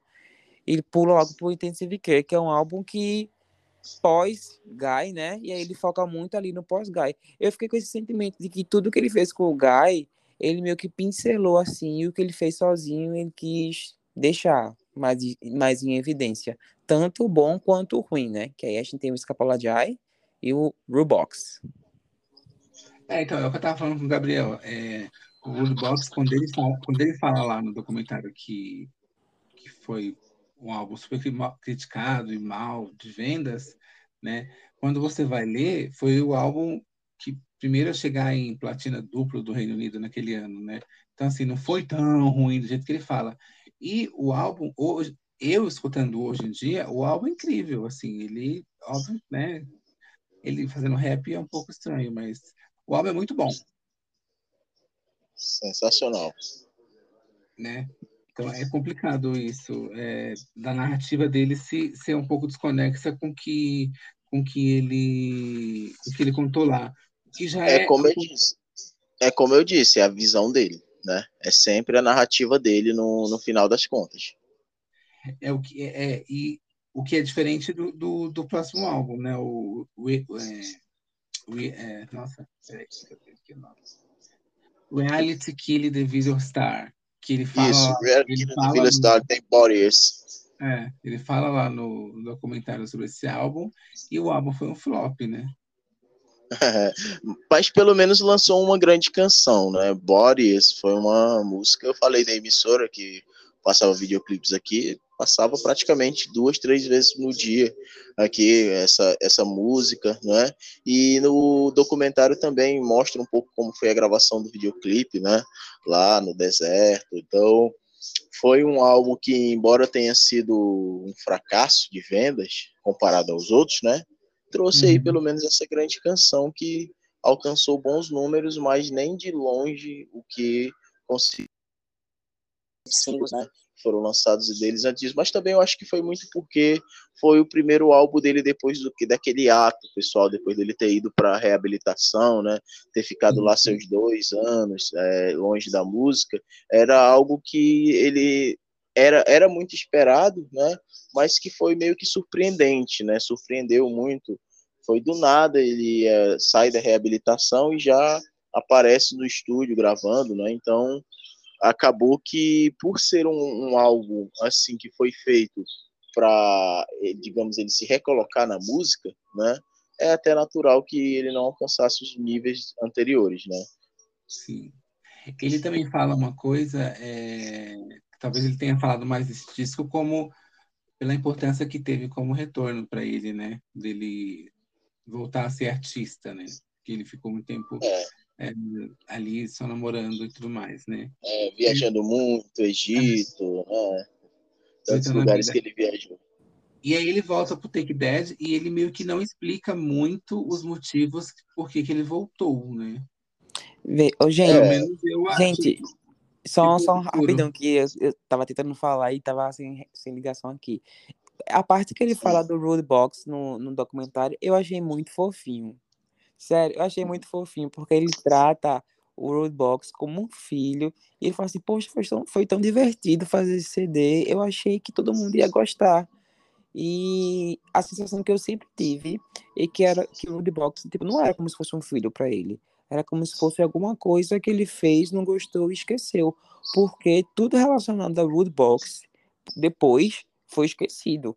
Ele não chega, ele não canta mais Rootbox. É, tipo, quando ele fala dos extras, ele não fala do Rootbox. É um álbum que não é tão que ele não trata, nunca tratou, nunca vi o Rob tratar o Rootbox depois, né, tipo, de, depois do lançamento e tal, como um, um negócio massa que ele fez. É.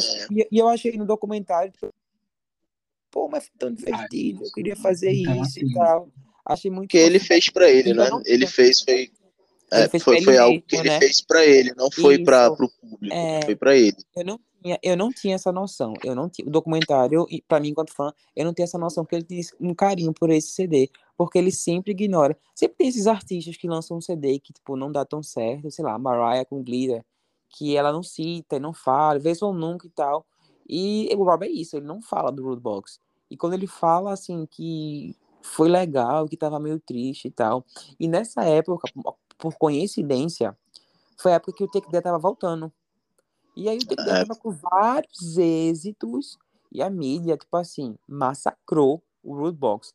Tanto que, sei lá, se os outros álbuns do, do Rob, eu não vou dar esses números exatos, mas sei lá, se os outros álbuns do Rob é, tinha 50 semanas assim no charts, o Rootbox tem tipo 7. Tudo bem que ele conseguiu o número um, então, né, pelo menos não, não é um fracasso, assim. Tanto que quando a gente, sei lá, tem essas guerrinhas de fanbase, a gente fala, pô, o álbum mais fracassado dele chegou no número um. Então, tipo, não é um fracasso. Mas é um álbum que ficou muito aquém do que já esperado. Eu, eu tenho um carinho pelo CD, porque foi nessa época que eu virei fã e que acabei acompanhando o resto do trabalho dele. Mas eu não acho que seja um trabalho tão bom comparado ao que ele vinha entregando. Não se compara ao Intensive Care, que é o meu preferido. Não se compara Scapola Jai, não se compara com é, o Sing, o Swing, o Left to Lens e, a, e o álbum, É como o Gabriel falou, é um álbum ousado que, que não se conecta com a fanbase porque ele é diferentão mesmo. Talvez alguém que não goste do Robbie Williams goste mais desse álbum. Goste do CD, né? Coisas, né? Não, mas tem é, quem escutou só ele, né? Quem escutou é. só o Box talvez goste mais dele, tem uma visão diferente. Eu, eu acho o Box música ela muito diferente de tudo que tem no CD. Porque por mais que o CD seja um CD dance, um CD né, popzão e tal, meio eletro e tal, Rudy Box ela meio que tá ela meio que destoa do resto do CD. O CD Sim. tem uma produção do Pet Shop Boys, que é incrível, então já tem essa pegada mais eletrônica, mais sintetizadores.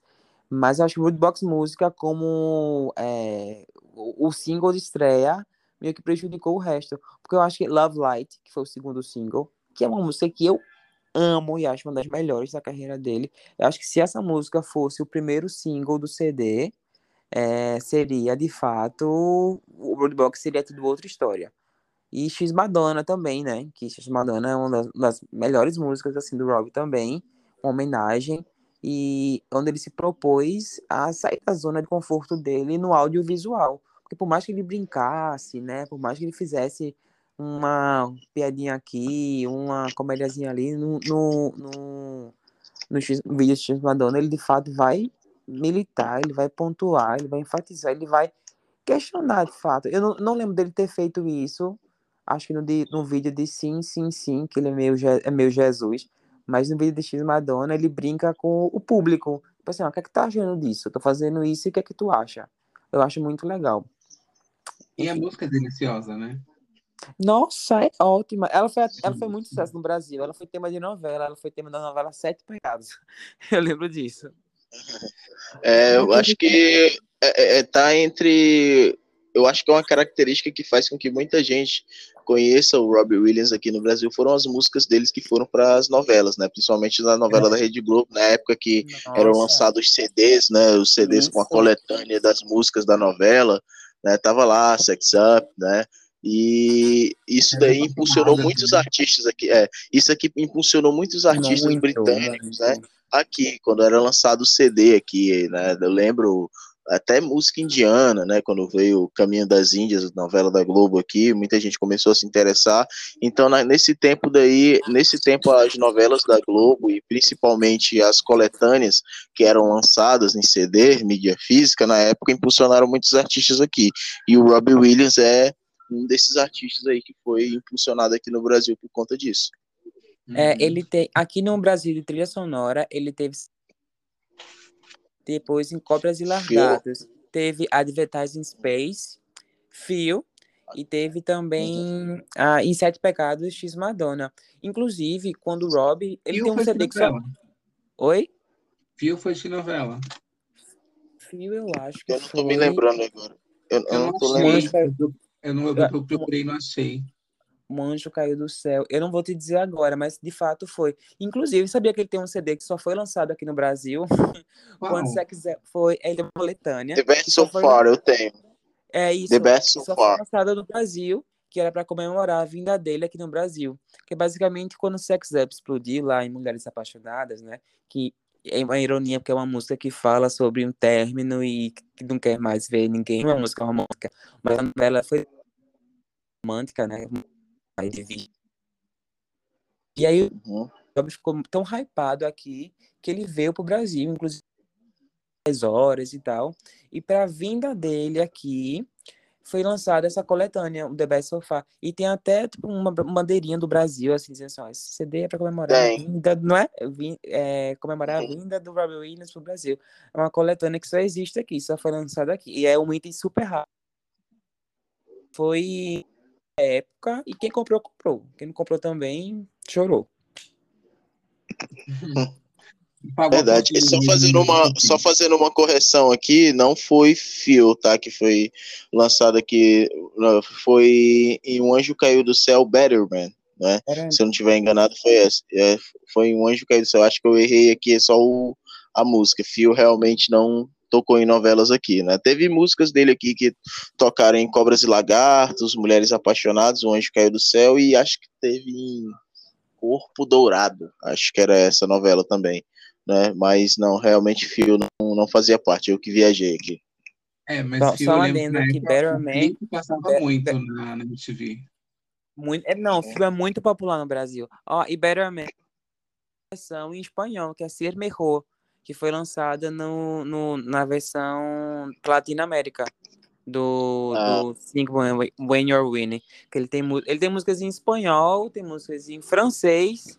Acho que Fio é, tem uma versão francês. E. Essa vinda dele. Essa vinda dele aqui ao Brasil em 2005, né? É. Acho que foi um foi o ápice dele aqui no Brasil, né? Tá até CD, né? foi lançado comemorativo, né? Teve a participação dele no Altas Horas e teve uma matéria também no Fantástico na época, né? Uma entrevista com ele, né? Uma entrevista foi aquela entrevista rápida, né? Aqueles cortes, né? E foi, acho que o ápice dele aqui no Brasil foi a, a, o show dele foi em São Paulo, lá no Sambódromo, parece, não foi? Alguém lembra onde foi o show dele? Sei, eu tenho a impressão de que o show dele foi um show fechado. Não foi um show pro, pro público, não. Foi um show, tipo assim, pra galera que era convidada. Não foi um, um show. Eu tenho pra mim. Posso estar equivocado. Mas eu acho que foi Não, isso. mas teve, teve um show dele aqui no, no Brasil, né? Acho que foi em São Paulo, né? Que até que ele brinca durante o show, que ele, ele vê uma parte do, do estádio que tá vazio, né? E ele começa a acenar pro estádio, para aquela parte vazia, dando aquele jeitão dele, extrovertido, né? Dando. Quero agradecer as pessoas que vieram aí no setor sul, que não tinha ninguém, ele acenando, né? É, porque foi aquele jeitão dele engraçado, mas teve um show dele, acho que deve ter tido esse show fechado também, mas teve um que foi aberto. Né? Acho que foi no Sambódromo de São Paulo que ele fez lá, né?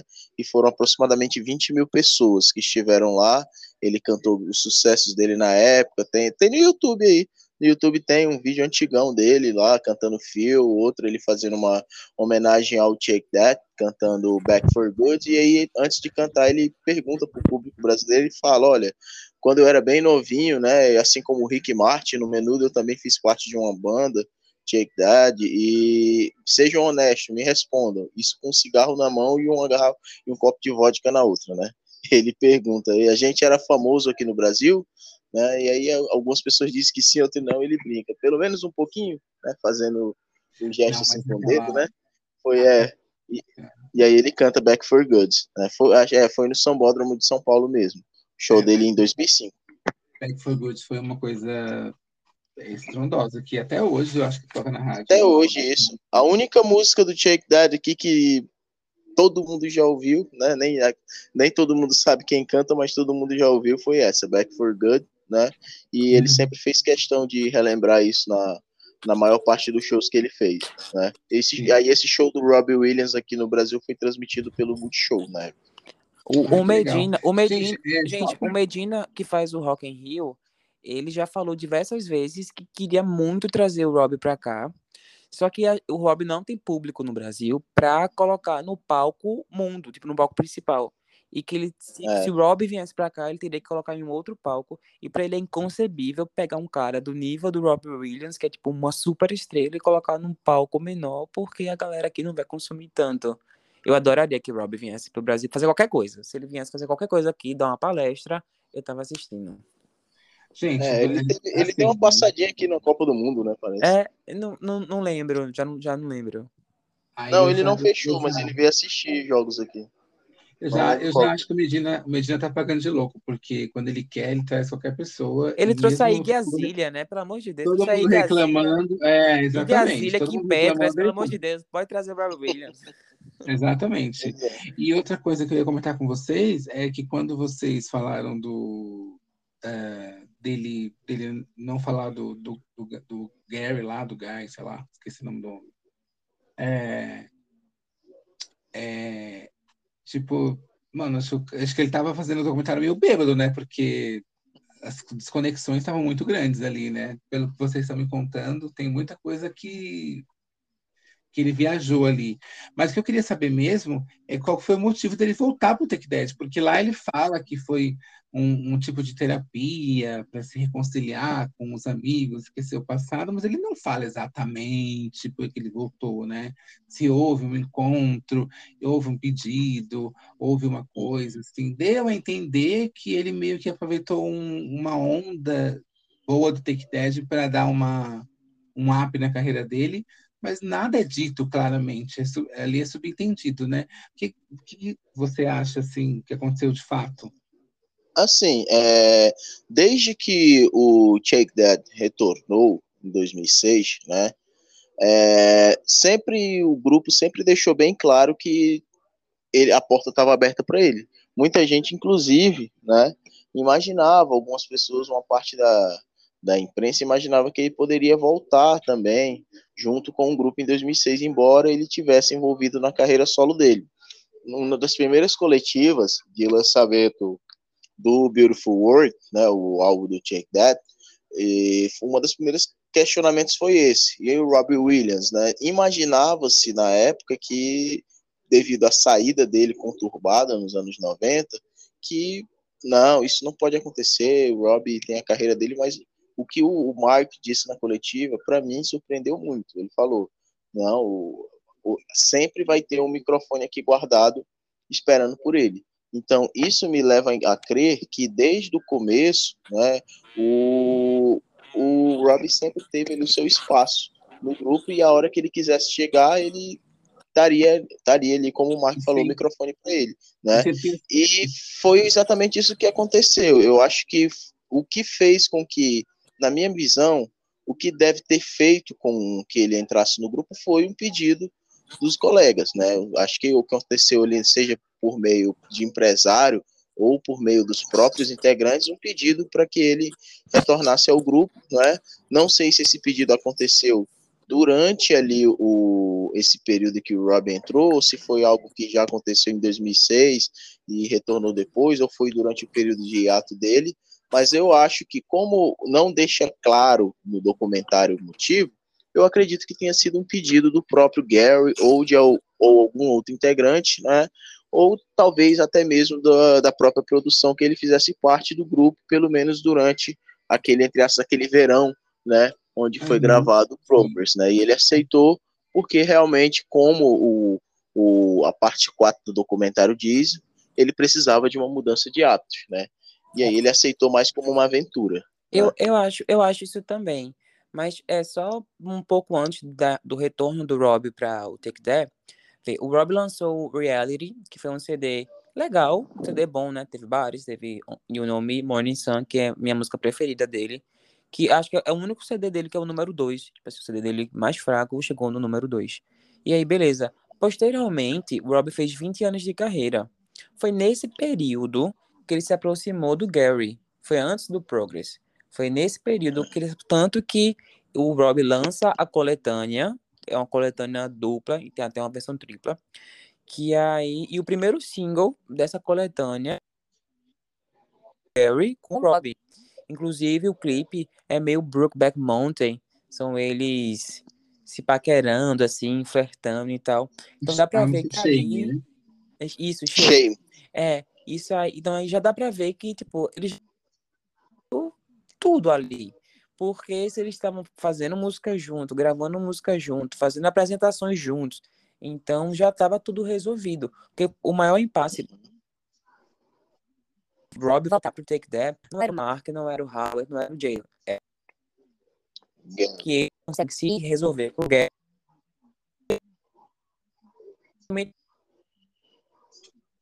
Ficou do lado Uhum. E foi no número 2. Falhou aí o microfone, né? Ela foi uma música muito popular, ela foi uma música que ela chegou no número 2, foi muito executada, eles, eles se apresentaram ao vivo. Então dava para ver que eles estavam tipo assim, irmãos. A impressão que dava é que eles tinham se eles estavam sendo melhores amigos. Então, dali já dava para ver, tipo, se antes eu achava impossível o, o Rob voltar pro Take That, ali eu fiz, ó, se ele ficou amigo do Gary, por que não? E aí é quando vem o, o Progress. Eu acho que é mais uma versão, uma, uma tentativa do Rob comemorar a, a carreira e, e voltar às raízes e se curar também. Eu acho que os traumas que ficou que ele teve com o Take That ficaram para trás. E aí ele fez, não, pô, isso aqui vamos fazer, tá massa, a gente já se gosta, tá tudo bem. E eu acho que é um trabalho muito bem feito. E foi tão legal de fazer que eles fizeram primeiro Progress, depois eles fizeram Progress Sad, que é como se fosse uma extensão do, do próprio CD, um EPzinho. É como se fizesse depois uma versão de luxo. E todo mundo ali é. entendia que Rob ali estava em um outro lugar. Que o Take That, cada, cada membro ali, não não estava no lugar que o Rob estava, mas que o Rob com eles, os, todos estavam no, no, no, no mesmo barco na turnê que eles fazem, tem a parte que os quatro cantam, tem a parte que o Rob canta e tem, obviamente, a maior parte, que são a parte que os cinco cantam.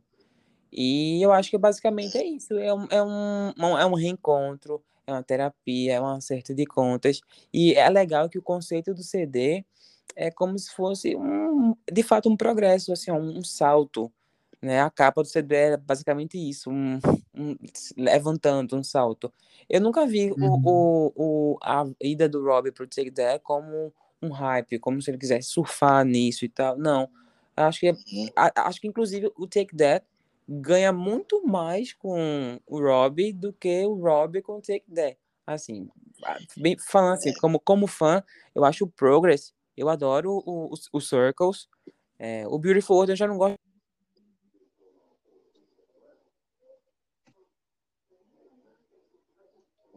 E é o melhor trabalho. Que... É o melhor trabalho do, do Take That, assim, de longe. Mas eu, o, quando eu pego o Progress para comparar com o trabalho do Rob, para comparar, pra comparar se quer e tal, eu já não acho que fica no mesmo nível. Acho que o do Rob, do Rob acaba se sobressaindo um pouco. Mas enfim, é, para, para, além da, para além da rixa, para além da rixa, eu acho que é um trabalho muito legal e serviu para eles dizer, ó, gente, ó, tá tudo bem, se existir alguma rixa, não existe mais, é isso, a gente sabe cantar, a gente sabe dançar, vamos relembrar os vários tempos e seguir em frente. Uhum. É, é dan dançar, nem, dançar nem tanto, né? Mas cantar, né? Eles estão é. realmente muito bom, né? Que... Mas no Doc eu acho que faltou essa.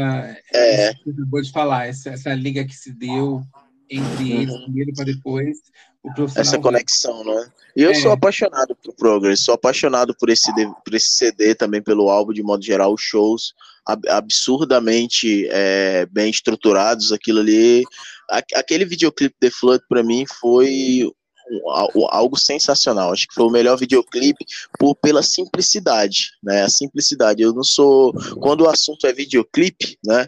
Eu gosto mais quando uma coisa é mais simples, né? Diferente do show. O show eu já gosto de uma coisa mais fantástica, mas a, a, dinâmica daquele videoclipe é incrível. Eles cinco ali numa competição, né, de, de remo, né, de caiaque. Aí a outra equipe, aí a outra equipe vence, né? E eles continuam remando e remando, vão até o sai dos, ali daquele local, vai para os confins do universo, né?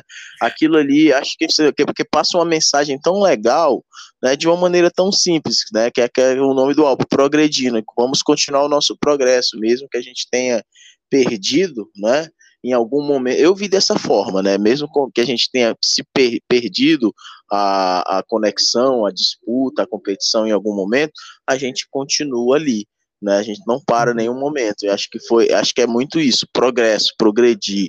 Né? Então, a simplicidade daquele videoclipe e a união das cinco vozes ali, né, foi, acho que a coisa mais sensacional que o grupo fez né, durante todos esses mais de 30 anos aí, desde que começou lá com o Check The Party. Sim. Gente, voltando um pouco, uh, seguindo um pouco a, a timeline do documentário, é, ele fala, ele começa a falar dos álbuns seguintes, né? É, após essa passagem dele do, pelo Take That, o Take the Crown e o Swing Both Ways. É, e aí ele cita o, o Guy lá, o Guy Chambers lá, como um conselheiro dele, né? Porque ele, ele lança uma série de coletâneas, entre aspas, que são faixas inéditas descartadas de vários, várias eras dele, né? Uhum. E aí o Guy fala que ele, ele, ele não deveria lançar como, como uma coletânea, assim como um álbum inédito. Só que ele, é, assim, a gente é, é, no documentário ele deixa claro que houve um rompimento ali porque o Guy começou a su, su, subestimar ele e até a assediar ele, assim, né, como algo menor, algo com pouco talento. E, na realidade, eles se reconciliaram. Como que eles se reconciliaram? Por que se reconciliaram? E se, de fato, o documentário deu uma impressão errada da gente do que foi a briga? É, eu acho que nessa parte da reconcilia reconciliação deles, né, é, eu não consegui compreender de fato, a, através do documentário, os motivos. Mas é, eu não acho que o, que o Guy tinha, tenha sido um cara abusivo, digamos assim. Eu não acho que ele tenha sido.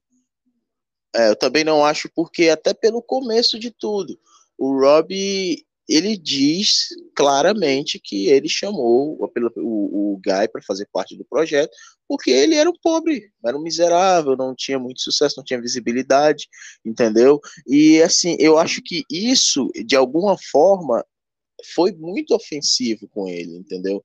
Então, se a gente fosse colocar numa balança tudo que o Rob e tudo que o Guy fez, eu diria que o Rob é que foi abusivo, entendeu? Porque a forma como que ele lidou com, até durante os momentos em que eles estão gravando juntos, né? E durante a coletiva também, em que ele disse que se desligou do Guy, a partir de agora ele vai seguir o caminho da forma que deveria ser, né, eu acho que o, o, o Guy, não, não vou dizer que ele foi um humilhado pelo Rob, mas jamais ele foi um, na minha, na minha visão, nunca foi um cara abusivo. Se alguém esteve mais próximo de ser considerado abusivo nessa relação, foi o Rob. Né? Então... Tem, uma, tem uma coisa importante que ele faz, que uma desconexão é, importante que ele faz, que justifica isso que você está falando, que é no começo do doc, ele fala que Robbie Williams é uma dupla. É ele e, e, o, e, e o Guy. E aí, quando Isso. ele briga com o Guy, ele fala assim: ele pensou que nós éramos uma dupla, mas nós não somos uma dupla. É Robbie Williams, sou eu. É. Né? E aí, é isso que tá falando, né? Ele mesmo coringou do, no próprio rolê dele, né? Ele se desmentiu, digamos assim, né? Ele praticamente ele desmentiu algo que ele mesmo disse. Né? Esse doc, esse podcast só para falar mal do Robin Williams. Não, mas no, no, é, é, um, é uma realidade, entendeu? A, é, a respeito disso. A gente, tá, a gente tá. É, é, porque, querendo ou não, são essas características que fazem a gente gostar tanto do Rob. É, é, é uma coisa assim que, que a autenticidade dele, uhum. entendeu? É uma autenticidade dele que se sobressai, né?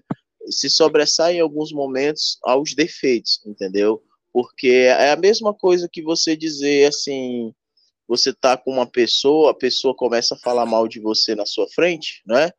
E você diz assim, olha, eu fico bravo com, eu tô muito bravo com o que você disse, mas eu vou lhe aplaudir porque você teve coragem de dizer para mim e não falou pelas costas. Não, é, é isso. Eu acho que a relação dele com o Guy foi uma relação muito tensa, mas muito mais da parte do Rob do que da parte do Guy. Até porque Isso, eu acho que eles se completavam muito nesse sentido do, do Rob ser um cara muito do extremo e do Guy ser um cara muito tranquilo. Quieto. Até porque se fosse uhum. dois Robbie Williams, se fosse um outro cara no pique do Rob, acho que o Rob não estaria aqui vivo hoje. É, eles se reconciliaram lá por 2009, tanto que se eu não me engano, se não me engano, o Guy ele produz alguma coisa do reality. Ele produz alguma reality É, isso, ele produz alguma coisa no, do reality. Eu não, não lembro agora se ele produz no Take the Crown. Eu sei que ele produz no Swing Both Ways, Go Gentle, uhum. que é a música que ele fez para Teodora, é com tem o dedo do, do, do Guy. Eu acho que é, é uma relação que foi minada pelo ego do Rob. Tipo assim, que ele queria provar que ele tava. que ele conseguia ser o Rob sem o Guy. De fato, ele provou, né? Mas não precisava. Acho que ali foi o ego do Rob querendo engolir ele e acabou tudo. E aí a gente não, é, se, se o Robin tivesse com, tivesse com o Guy, a gente não teria o Roadbox. Sim. Então, Recentemente ele, ele produziu o álbum de Natal do Robin Williams, 2019. Sim, sim olha. É, e depois do, do, rompimento com o Robin Williams, ele fez coisas muito é, significativas, né? Vou pontuar aqui algumas coisas do pop, para porque o meu podcast é mais é, voltado ao pop, mas, por exemplo, ele produziu o primeiro álbum no The Wanted, ele produziu um álbum de Natal da Carole King, ele produziu o Descia, da Mel C, que é um dos álbuns mais queridinhos da Mel C. Eu né, adoro. Não sabia, eu adoro. Ele produziu Tokyo Hotel, é, Humanoid, de 2009. Ele produziu o álbum da Kelly, Love is Dead, de 2009. Ele produziu o Boombox, da Kylie Minogue. Ele produziu Anastasia, Heavy Rotation, 2008. Ele produziu Eros Ramazotti, ele produziu This Time, da Mel C de novo. É, ele produziu, ele produziu Hilary Duff, não foi? Foi? Foi. Ele tem uma, alguma coisa com a Hilary Duff. James Blunt, 2004. Natasha Bagfield, 2004. Delta Gold Dream, 2004. Hilary Duff, de 2004. Ele produziu o segundo álbum da Hilary, né? Isso. A maior parte no, a maior parte do pop britânico, né? A nata do pop britânico nessa época. Nossa, gente, ele produziu o álbum que eu mais amo da, Mel, da Melanie C, que é o Reason. Porra! Eu gosto muito do primeiro álbum do The Wanted, né? É, O primeiro álbum dele, né? sabe? Ah, eu, eu Mano, gosto esse cara, também. esse cara é tudo. Não, É, ele arrasa. Diana Ele é muito, não, e ele é muito bonzinho, né, minha gente? Porque assistindo um documentário, a gente vê, tipo assim, não querendo falar mal do Rob, mas sabe que o Rob é, tipo, uma peste, né? E o Guy tá, tipo, não, vem cá, vamos fazer essa música, É, é esse violão, bacana, né?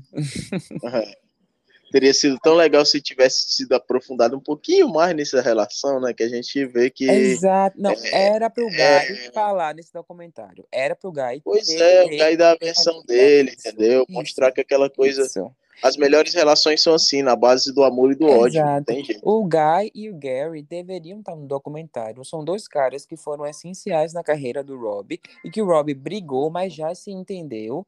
Então, tipo, o que eles falariam hoje em dia, duvido que eles iam falar para massacrar. Eles iam falar alguma coisa ou outra pontualmente, dizendo o que aconteceu, mas eles já se resolveram. Poderia esse, esse documentário poderia ser muito melhor se tivessem participações como essas. Se tivesse outras visões, é, eu concordo com vocês. Com toda É, certeza. Caminhando aqui para o final, gente, ah, recentemente ele lançou uma coletânea, né, aí a, a 25, né, XX, fa- X5, né, É. 25, que eu fui escutar e praticamente é um acústico Robin Williams, né, É. Orquestra, né? É. Uma orquestral, né? é, um orquestral, mas ele tinha lançado em 2016 um álbum muito bom, que é o The Heavy Entertainment Show, que é bem legal, e essas coletâneas que ele está Que eu lançando tenho, aí, inclusive.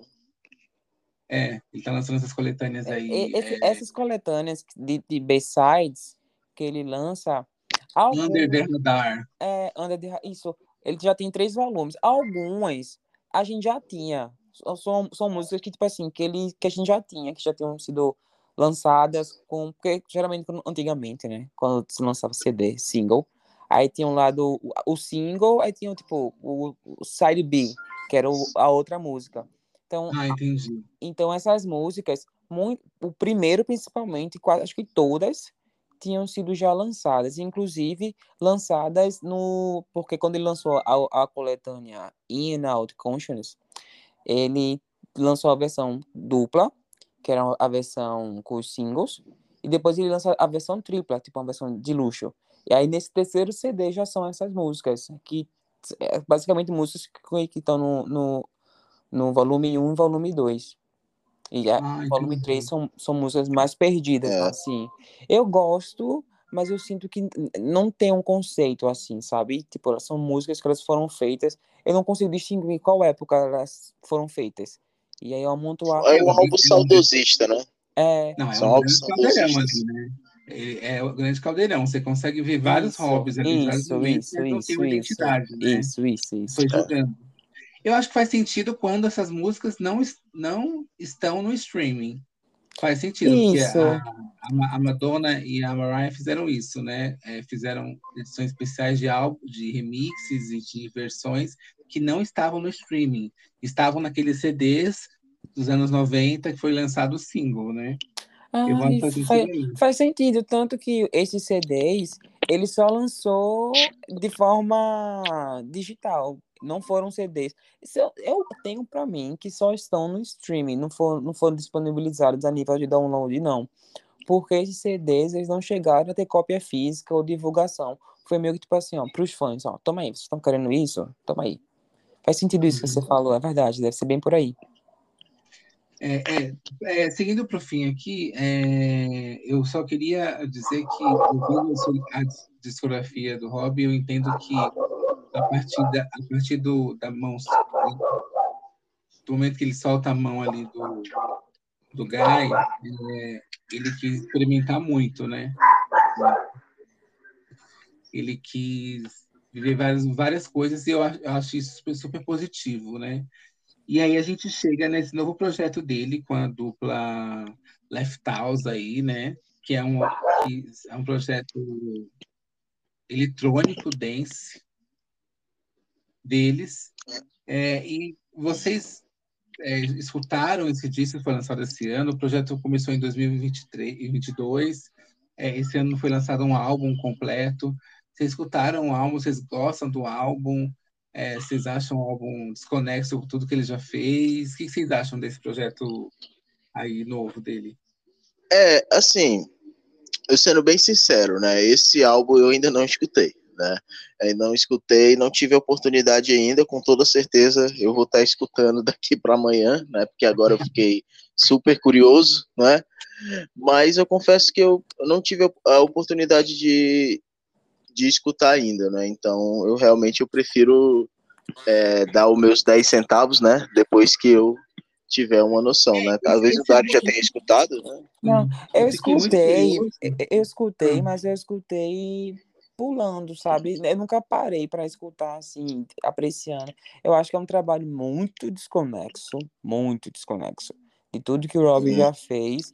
E às vezes, sei lá, eu acho meio comercial, acho meio pobre de produção e tal. Não sei, não é muito a minha praia. Não lembra muito, tipo, o Rob, o trabalho do Rob que me fez ser fã do Rob.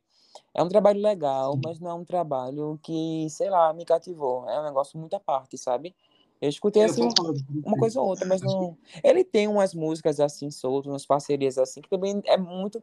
destoa muito do, do, do que ele faz para ele enquanto Robbie Williams. Isso é legal, porque dá, uhum. dá para ele uma liberdade artística muito grande, tipo, da carreira dele ser linear, e quando ele sai da carreira dele, ele faz uma coisa para além, né? Porque se ele fizesse quando ele saísse da carreira dele, ele fizesse a mesma coisa que ele faz quando está na carreira dele, seria muito monótono. Eu acho positivo. É, mas para mim, enquanto sai fã, da casinha, né? É, mas para mim, enquanto fã, não tenho tanta afinidade, não.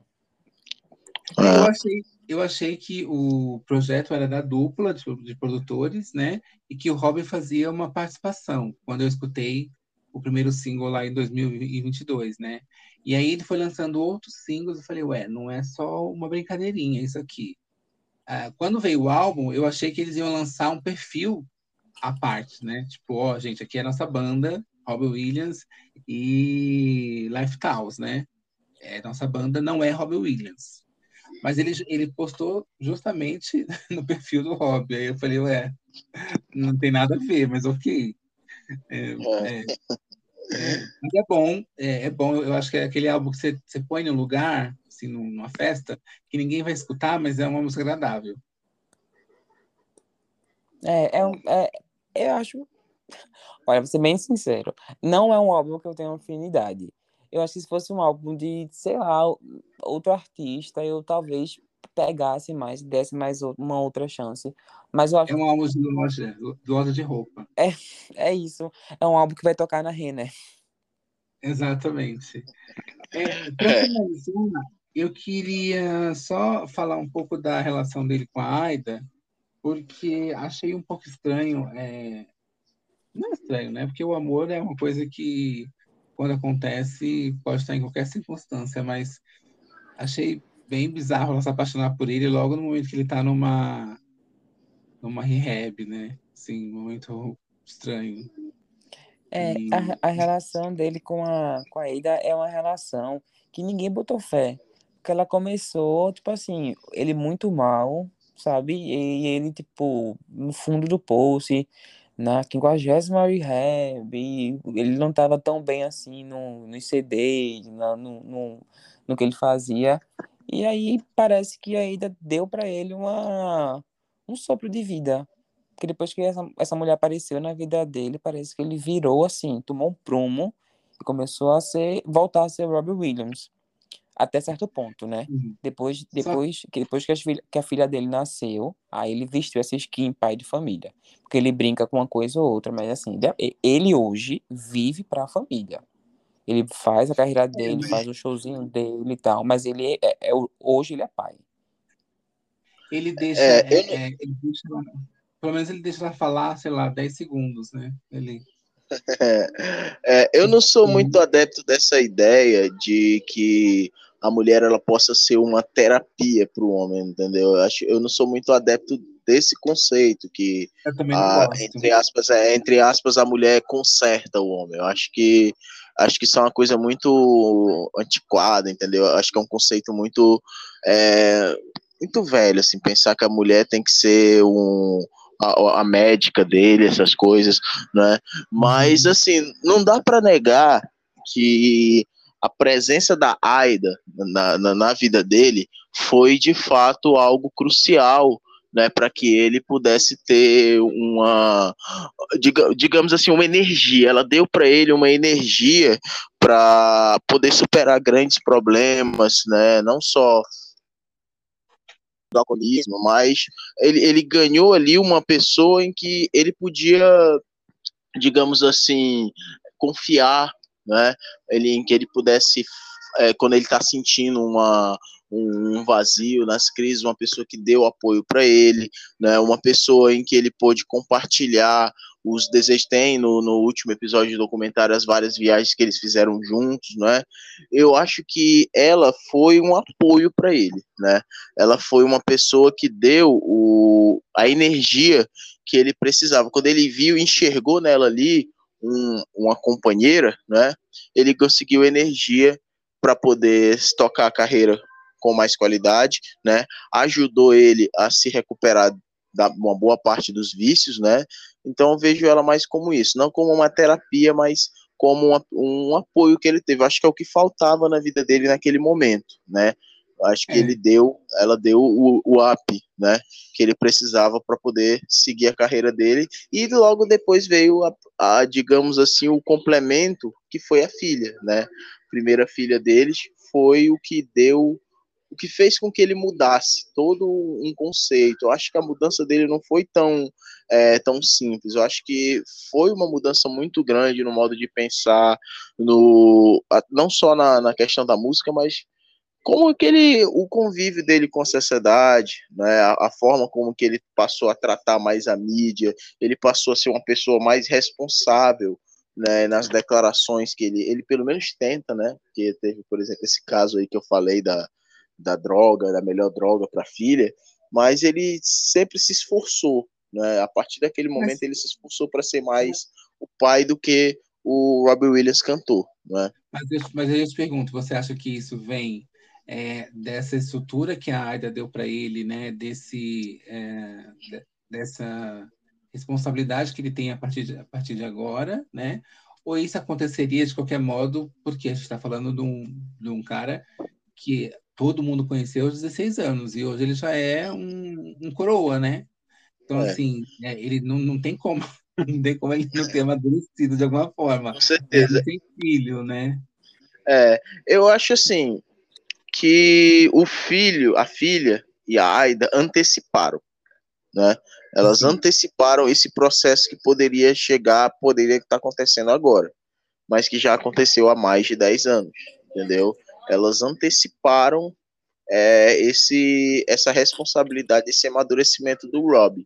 Mas eu, eu acho... acho até pela idade que ele tem uma que isso aconteceria, só que muito mais tardiamente, e a gente não saberia se o Rob estaria vivo, né? Porque quem viu esse documentário sabe que ele passou por situações bem complicadas durante toda a vida que poderiam até mesmo ter custado a vida dele, né? Uhum. Principalmente as crises, né? Então, é, foi bom, muito bom a Aida e a filha que ele teve, né? A primeira filha, porque mostra digamos que é, mostra que essa antecipação que elas deram para o amadurecimento dele, praticamente para mim pode até ter livrado ele da morte, né?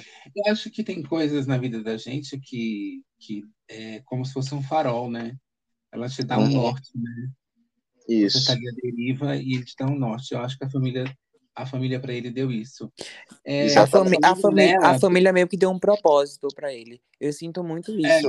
É, eu acho que no começo ninguém, ninguém deu muita fé de que isso seria ia para frente, mas nesses últimos 10 anos a união dele e a transformação do Rob mostra do quanto a família dele fez bem e de, de fato deu um propósito. Eu acho que se hoje. eu, não, eu, nem, eu, nem, eu nem acho que ele, eu nem acho que ele não, não, não se drogue mais ou não beba mais. Eu nem, não, não acho que o Rob seja esse cara sóbrio. Mas eu acho que ele se mantém na, no, numa linha assim, num, num controle em prol da família. Acho que se ele não tivesse a filha, se ele não tivesse a Ida, se ele não tivesse essa estrutura aqui, ele já teria despirocado. Eu acho que ele se mantém são, ele se mantém são, porque porque ele sabe que ele dá muito valor para isso e que tá por perto. Eu acho isso Bom, incrível. E para mim, tipo assim, eu, eu como fã, eu quero que o Rob produza, eu quero que ele faça vídeo, eu quero que ele faça show, eu quero que ele seja o Rob de sempre. Mas enquanto fã também admiro a pessoa que ele é. E ver ele bem, ver ele bem, ver ele são, ver ele feliz, ver ele recuperado. Pois isso me deixa tão feliz que eu não posso ser tão egoísta de dizer, ó, quero que ele volte a ser quem ele era, mesmo ele sendo uma pessoa mal, mesmo ele estando mal. Não, beleza, ele produziu o que ele produziu de maneira impecável, eu adoro. E tá tudo bem agora ele ser um cara que se dedica para a família. É muito bom também hum. assistir esse, esse lado dele que até então a gente não conhecia. Esse Sim. novo Robbie, né? É. Acho que depois, depois desse nosso papo, eu tenho certeza que ele, que ele deve usar alguma coisa, porque esse documentário, nossa, poringou muito. Mas olha, o, docu é o documentário, ele realmente deixa muitas lacunas, assim. E sabe uma coisa de verdade que eu senti muita falta no documentário, assim, como um todo? É porque, veja só, o Rob, ele é muito popular no Reino Unido, na Europa, Oceania também. Mas pro resto do mundo, ele não tem essa popularidade toda, embora ele seja um cara conhecido. Então, eu, eu senti que o, o documentário deixou de mostrar as projeções máximas dele para mostrar os problemas máximos dele. O Rob ele vendeu 50 milhões de discos. Quem é que não tem sucesso na América, nos Estados Unidos, que vende 50 milhões? Assim, hum, alguns é. dele vendiam 5 milhões, 6 milhões, 7 milhões. Como é que você não está inserido no maior mercado fonográfico do mundo e ainda assim você consegue vender isso tudo? Sabe? Tipo assim, como é que você consegue fazer uma turnê, lucrar muito sem o apoio dos Estados Unidos? Eu queria muito que, é. que o documentário tivesse mostrado a grandiosidade dele mas o documentário deixou em segunda parte. Mas enfim, tiveram muitas lacunas, né? Mas nisso é porque eu acho que hoje em dia está tá tendo tão, tanto documentário, tanta oferta de mídia, que eu acho que quando eles chamam alguém para fazer um projeto assim, eles querem dar algo uh, fora da curva, né? Eu Isso. sempre é, falo que tem um documentário da Lara Pausini no, na, na Amazon Prime que foi feito e ela super divulgou o documentário como fosse ela contando a história da carreira dela, sabe? E aí você vai assistir o documentário, ela contando como ela passou a pandemia. aí você fala, porra! Você ficou enchendo o saco postando um vídeo antigo, teu, do começo da carreira, falando que vai vir o documentário, vai vir o documentário, vai vir o documentário. Aí você mostra o que, que você fez na pandemia. É. Ela teve uma crise, ela teve uma crise existencial na pandemia que ela, que ela questionou ela como mulher, como, como mãe, como pessoa, se fazia, valia a pena ela voltar a trabalhar, né? A bichinha. Aí, meu Deus, é... Assim, eu amo ela, ela é incrível. Mas quando eu vi aquele recorte, eu falei assim, gente. Sendo que ela tem um documentário que ela fez sozinha, pro álbum dela lá de 20 anos, acho que é, que é incrível, que ela conta tudo que aconteceu na vida dela detalhadamente, né? Então, é, acho que é isso que está acontecendo hoje em dia. Eles querem recortes diferentes para não estar tá sempre mostrando a mesma coisa. E aí a gente, a gente sempre quer ver o básico, né? Só para terminar o assunto da AIDA, eu li uma notícia aqui da, do Estadão falando que é desse ano, é do ano passado, é novembro de 2023, que quando eles viajam, é, eles viajam de classe econômica porque eles não querem que os filhos é, ostentem e eles querem que os filhos vivam uma vida simples para que eles só consigam ostentar quando eles trabalhar, trabalharem e tenham, tenham o próprio dinheiro. O que vocês acham disso? Eu acho, eu acho isso sensacional. Né? Eu acho que muitos deveriam seguir esse exemplo. Né? Quando eu vejo, por exemplo, um famoso, né, seja na música ou fora da música, tendo um filho, né, é, na, é natural né? Você ouvir comentários do tipo, ah, nasceu o filho do Neymar, esse nunca vai saber o que é fazer um Enem, esse nasceu em berço de ouro, né? É, a gente acaba sempre escutando esses comentários. Então, eu acho que quando o artista, quando o famoso, ele resolve manter a sua família dentro de um padrão social comum, né? Ele está ensinando aquela pessoa a correr atrás do seu, porque pai e mãe a gente não tem para sempre, entendeu? pai e mãe a gente não tem para sempre e também não pode depender para sempre. Então acho que isso que o Rob e a Aida fazem, algo sensacional, não porque eles não queiram dar o melhor para o filho, mas é porque eu entendo como algo que eles querem ensinar, mostrar para eles a valorizar o que aparece, entendeu? A constituir uma vida, entendeu? Acho que é, acho que isso é algo sensacional.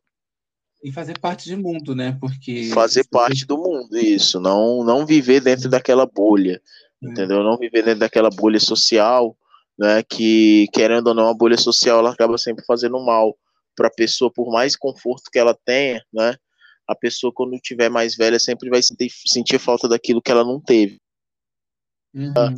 Eu acho que essa ideia que eles tiveram, uma das coisas mais legais né, nessa família deles, família Williams. Isso é bem legal. Outra uhum. notícia também do ano passado que eu li e fiquei meio chocado é, foi que morreu uma senhora de 70 anos num dos shows do Robin Williams, né? Ela caiu da, da sexta-feira da arquibancada do Allianz Stadium em Sydney. Isso, na Austrália. É, você ficou sabendo disso? Fiquei, fiquei sabendo da notícia, né? Os detalhes não, mas eu fiquei sabendo que é, houve essa fatalidade. Ela, ela queria, ela queria é, é, sair da, de onde ela estava, e aí tinha muita gente, e ela resolveu meio que pular a grade, mas aí ela acabou caindo da grade e faleceu. É, foi uma fatalidade, né? Terrível. Que a postura, nessas horas, a postura do, do, do artista, né, do músico, né, é muito importante, porque dá um, não só pela imagem dele, mas passa um, um conforto, né, é, seja para a família dela ou para qualquer pessoa que tenha desejo de ir para um show. É, ele falou depois que eu só queria um abraço, é, dar um abraço na família e, uhum. e, e tudo mais, sentia, sentia muito pelo falecimento dela. Para terminar, gente, eu queria que vocês falassem qual que é a música preferida e o álbum preferido de, preferido de vocês, do Rob. Eu posso falar? Posso falar? Pode. Fale. Tá. Minha música preferida do Rob é Morning Sun. É do álbum de 2009, Reality Killer The Video Star. É, pra mim, e é uma das músicas que menos teve êxito na carreira dele, mas pra mim é uma música tão sensível, tão linda, e que ele fala diversos questionamentos e é tem, tem uma sinfonia assim muito linda. Morning Sun é uma música que eu tenho para mim, sei lá, se um dia eu me casar, quero me casar entrando com Morning Sun. Acho, acho uma música muito linda. O meu álbum preferido é o Intensive Care, de 2005. Ele é um CD. Eu gosto da estética da era, eu gosto de como o Rob estava se portando naquela época, embora eu descubra agora com o documentário que ele estava muito louco, mas eu gosto de como o Rob estava se portando naquela época, eu gosto como ele estava ácido e como ele estava em todas. Naquela época, o Rob ele estava tipo assim, fazendo especiais na TV, tanto especiais assim, infantis, como especiais para a galera adulta. Ele estava em todas. E o CD é o uhum. primeiro CD dele sem o dedo do Guy. E é incrível. E assim, e é muito. Não que o, que o Scapalagiano não seja tão legal. É o meu segundo preferido. Mas o Intensive Care, ele é um álbum muito. Muito. Robbie. Muito. Uhum. Muito visceral. E eu gosto dele como um todo. Gosto dele enquanto visual, gosto dele enquanto música, gosto da personalidade do Robbie. Se eu pudesse, sei lá, escolher um Rob para eu encontrar, assim, eu escolhi, o Rob daquele, daquela época ali. Para mim, ele é icônico. É. O meu, a minha música favorita, né? Não tem. Já deixei até claro aqui, né? No começo, Angels. Né, acho que é a que eu mais escutei, né? A música que eu mais me identifico exatamente devido a essa mistura de sentimentos, né? falando um pouco sobre o coração, falando um pouco sobre relações, mas ao mesmo tempo falando de dor, né? É uma música que eu acho que deve ter sido a que eu, não só uma das que eu mais escutei, a mais que eu mais escutei do Robbie, mas uma das músicas que eu mais escutei na minha vida, né? Já uhum. escutei as versões delas também, até eu acho que até os covers de forró que fizeram dela até ficaram bons, né? Para você ter a ideia, sempre tem, né? E o meu álbum favorito, né? Shake the Crown, né? Take the Crown, um álbum que eu tenho um, carinho todo especial, maravilhoso álbum, né? É, lançado aí pelo Robbie ali já na, no período pós Take That, né? Pós segunda passagem dele pelo Take That, um, um álbum assim que ele tem um eu conheço da primeira até a última música, né? Ah, eu tanto eu tenho ele aqui tanta versão tanto a versão dele oficial, né? Também teve pouca gente, não sei se todo mundo sabe, mas também teve uma versão é, alternativa, né? Aquela versão famosa do versão deluxe, né? Também que teve músicas que inclusive não foi aproveitada na turnê, uma música que não foi aproveitada na, no Progress, né? A Letters, música que é um álbum assim que mantém um certo nível de maturidade do Robbie Williams, mas aquela pitada de brincadeira, de besterol, né? Por exemplo, em Candy, Candy, acho sensacional aquele clipe todo colorido, né? Também dando aquela, é, aquele ar saudosista, mas também mostrando uma maturidade, não só uma maturidade vocal, porque dá para você perceber que o, o Rob ele tá com um timbre um pouco diferente, né, dessa nesse álbum, né, para uma voz mais grossa, uma coisa assim mais mais é, menos aguda, né, dá uma, uma maturidade para ele, né?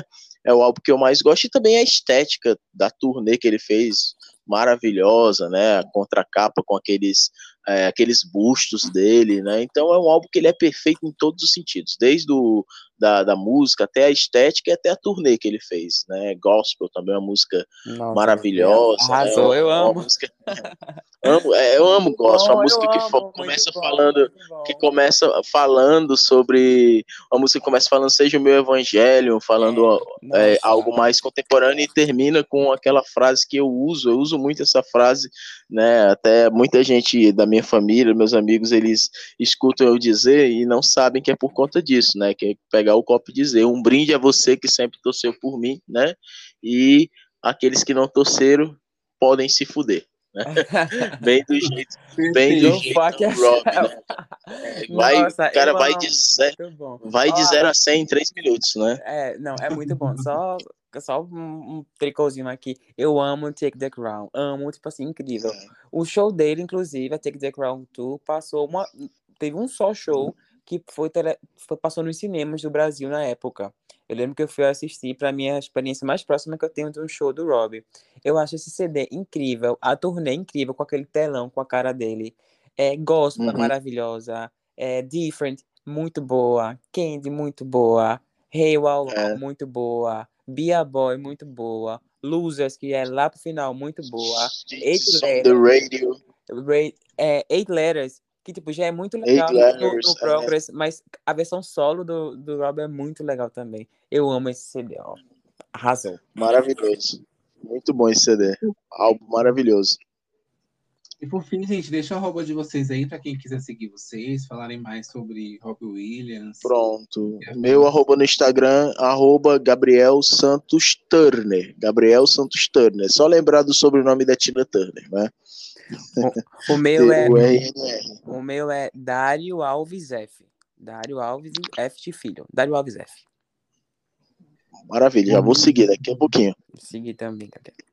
Bom, é isso, gente. Muito obrigado por vocês terem participado. Adorei o papo. É, realmente foi assim, é um estudo pós, pós, né? Pós, é, pós a experiência que eu tive com o documentário. Eu necessitava dessa, desse esclarecimento, assim. Acho que. Engrandecedor. Não sei, é, não sei qual com vocês, mas quando eu assisto alguma coisa que me, que me interessa, eu sempre gosto de conversar com alguém e falar e, e comentar, né? E, é e que bom do podcast aqui comentar sobre a carreira dos fãs, do, dos artistas a partir do olhar do fã, né? E que bom a gente ter essa oportunidade de conversar com os fãs do Robbie Williams, que não são tão fáceis de achar. Né? Olha, eu amo falar do Robbie, mas realmente aqui no Brasil eu acho que quando a gente não fala ali naquele grupo do Facebook, a gente meio que não fala dele, porque é muito difícil de achar tantos fãs assim, é. a gente realmente tem uma conexão. É muito legal para mim, ó. Sempre que quiser é, falar do. Robert Williams, pode me chamar. Tem ah, uma, com certeza. Tem um fã-clube oficial do Brasil, mas ele tá meio que desativado. É, é porque, como fez, vê, o, o fã-clube, ele era muito, muito, muito popular. Eu acho que, sei lá, de, do, antes do Take the Crown pra cá, ele era muito popular. Só que à medida que o pessoal foi crescendo e tal, que o Facebook foi deixando de ser tão popular, ele caiu em desuso. Mas ainda assim, vez ou outra, quando tem uma notícia, ele tá lá. Se você quiser encontrar os fãs do Rob, com certeza tá no Robbie Williams Brasil, grupo do Facebook. Show de ah, bola. Tem, sim, mas tem um, tem um, uh, um fã-clube chamado Robbie Williams, é, Robbie Williams Show, né? No, Robbie Williams Brasil Show. É. é. Isso. Eu nem sei. Ele, ele ainda, ele ainda existe. quase um ano sem postar já. Eu ia, eu ia perguntar, ele ainda existe, porque lá naquela época, o Robbie Williams Show, ele já era um negócio assim muito à parte. Era um blog que eles atualizavam, assim, faziam umas montagens com brilhinhos e tal, uma coisa bem, bem mais tia, sabe?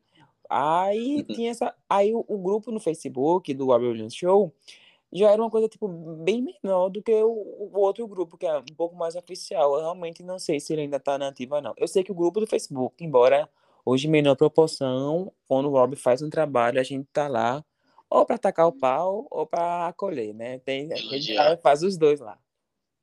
É, isso é bom. Faz quase um ano que não posta. A última postagem foi na premiere do documentário. É, deve realmente ser, uma, ser, uma, ser uma tia de 60 anos que administra e ela tá cuidando do jardim dela, né? Fazendo coisas melhores. É isso. Tá acompanhando. Mas estão lá, o importante é que estão lá, né?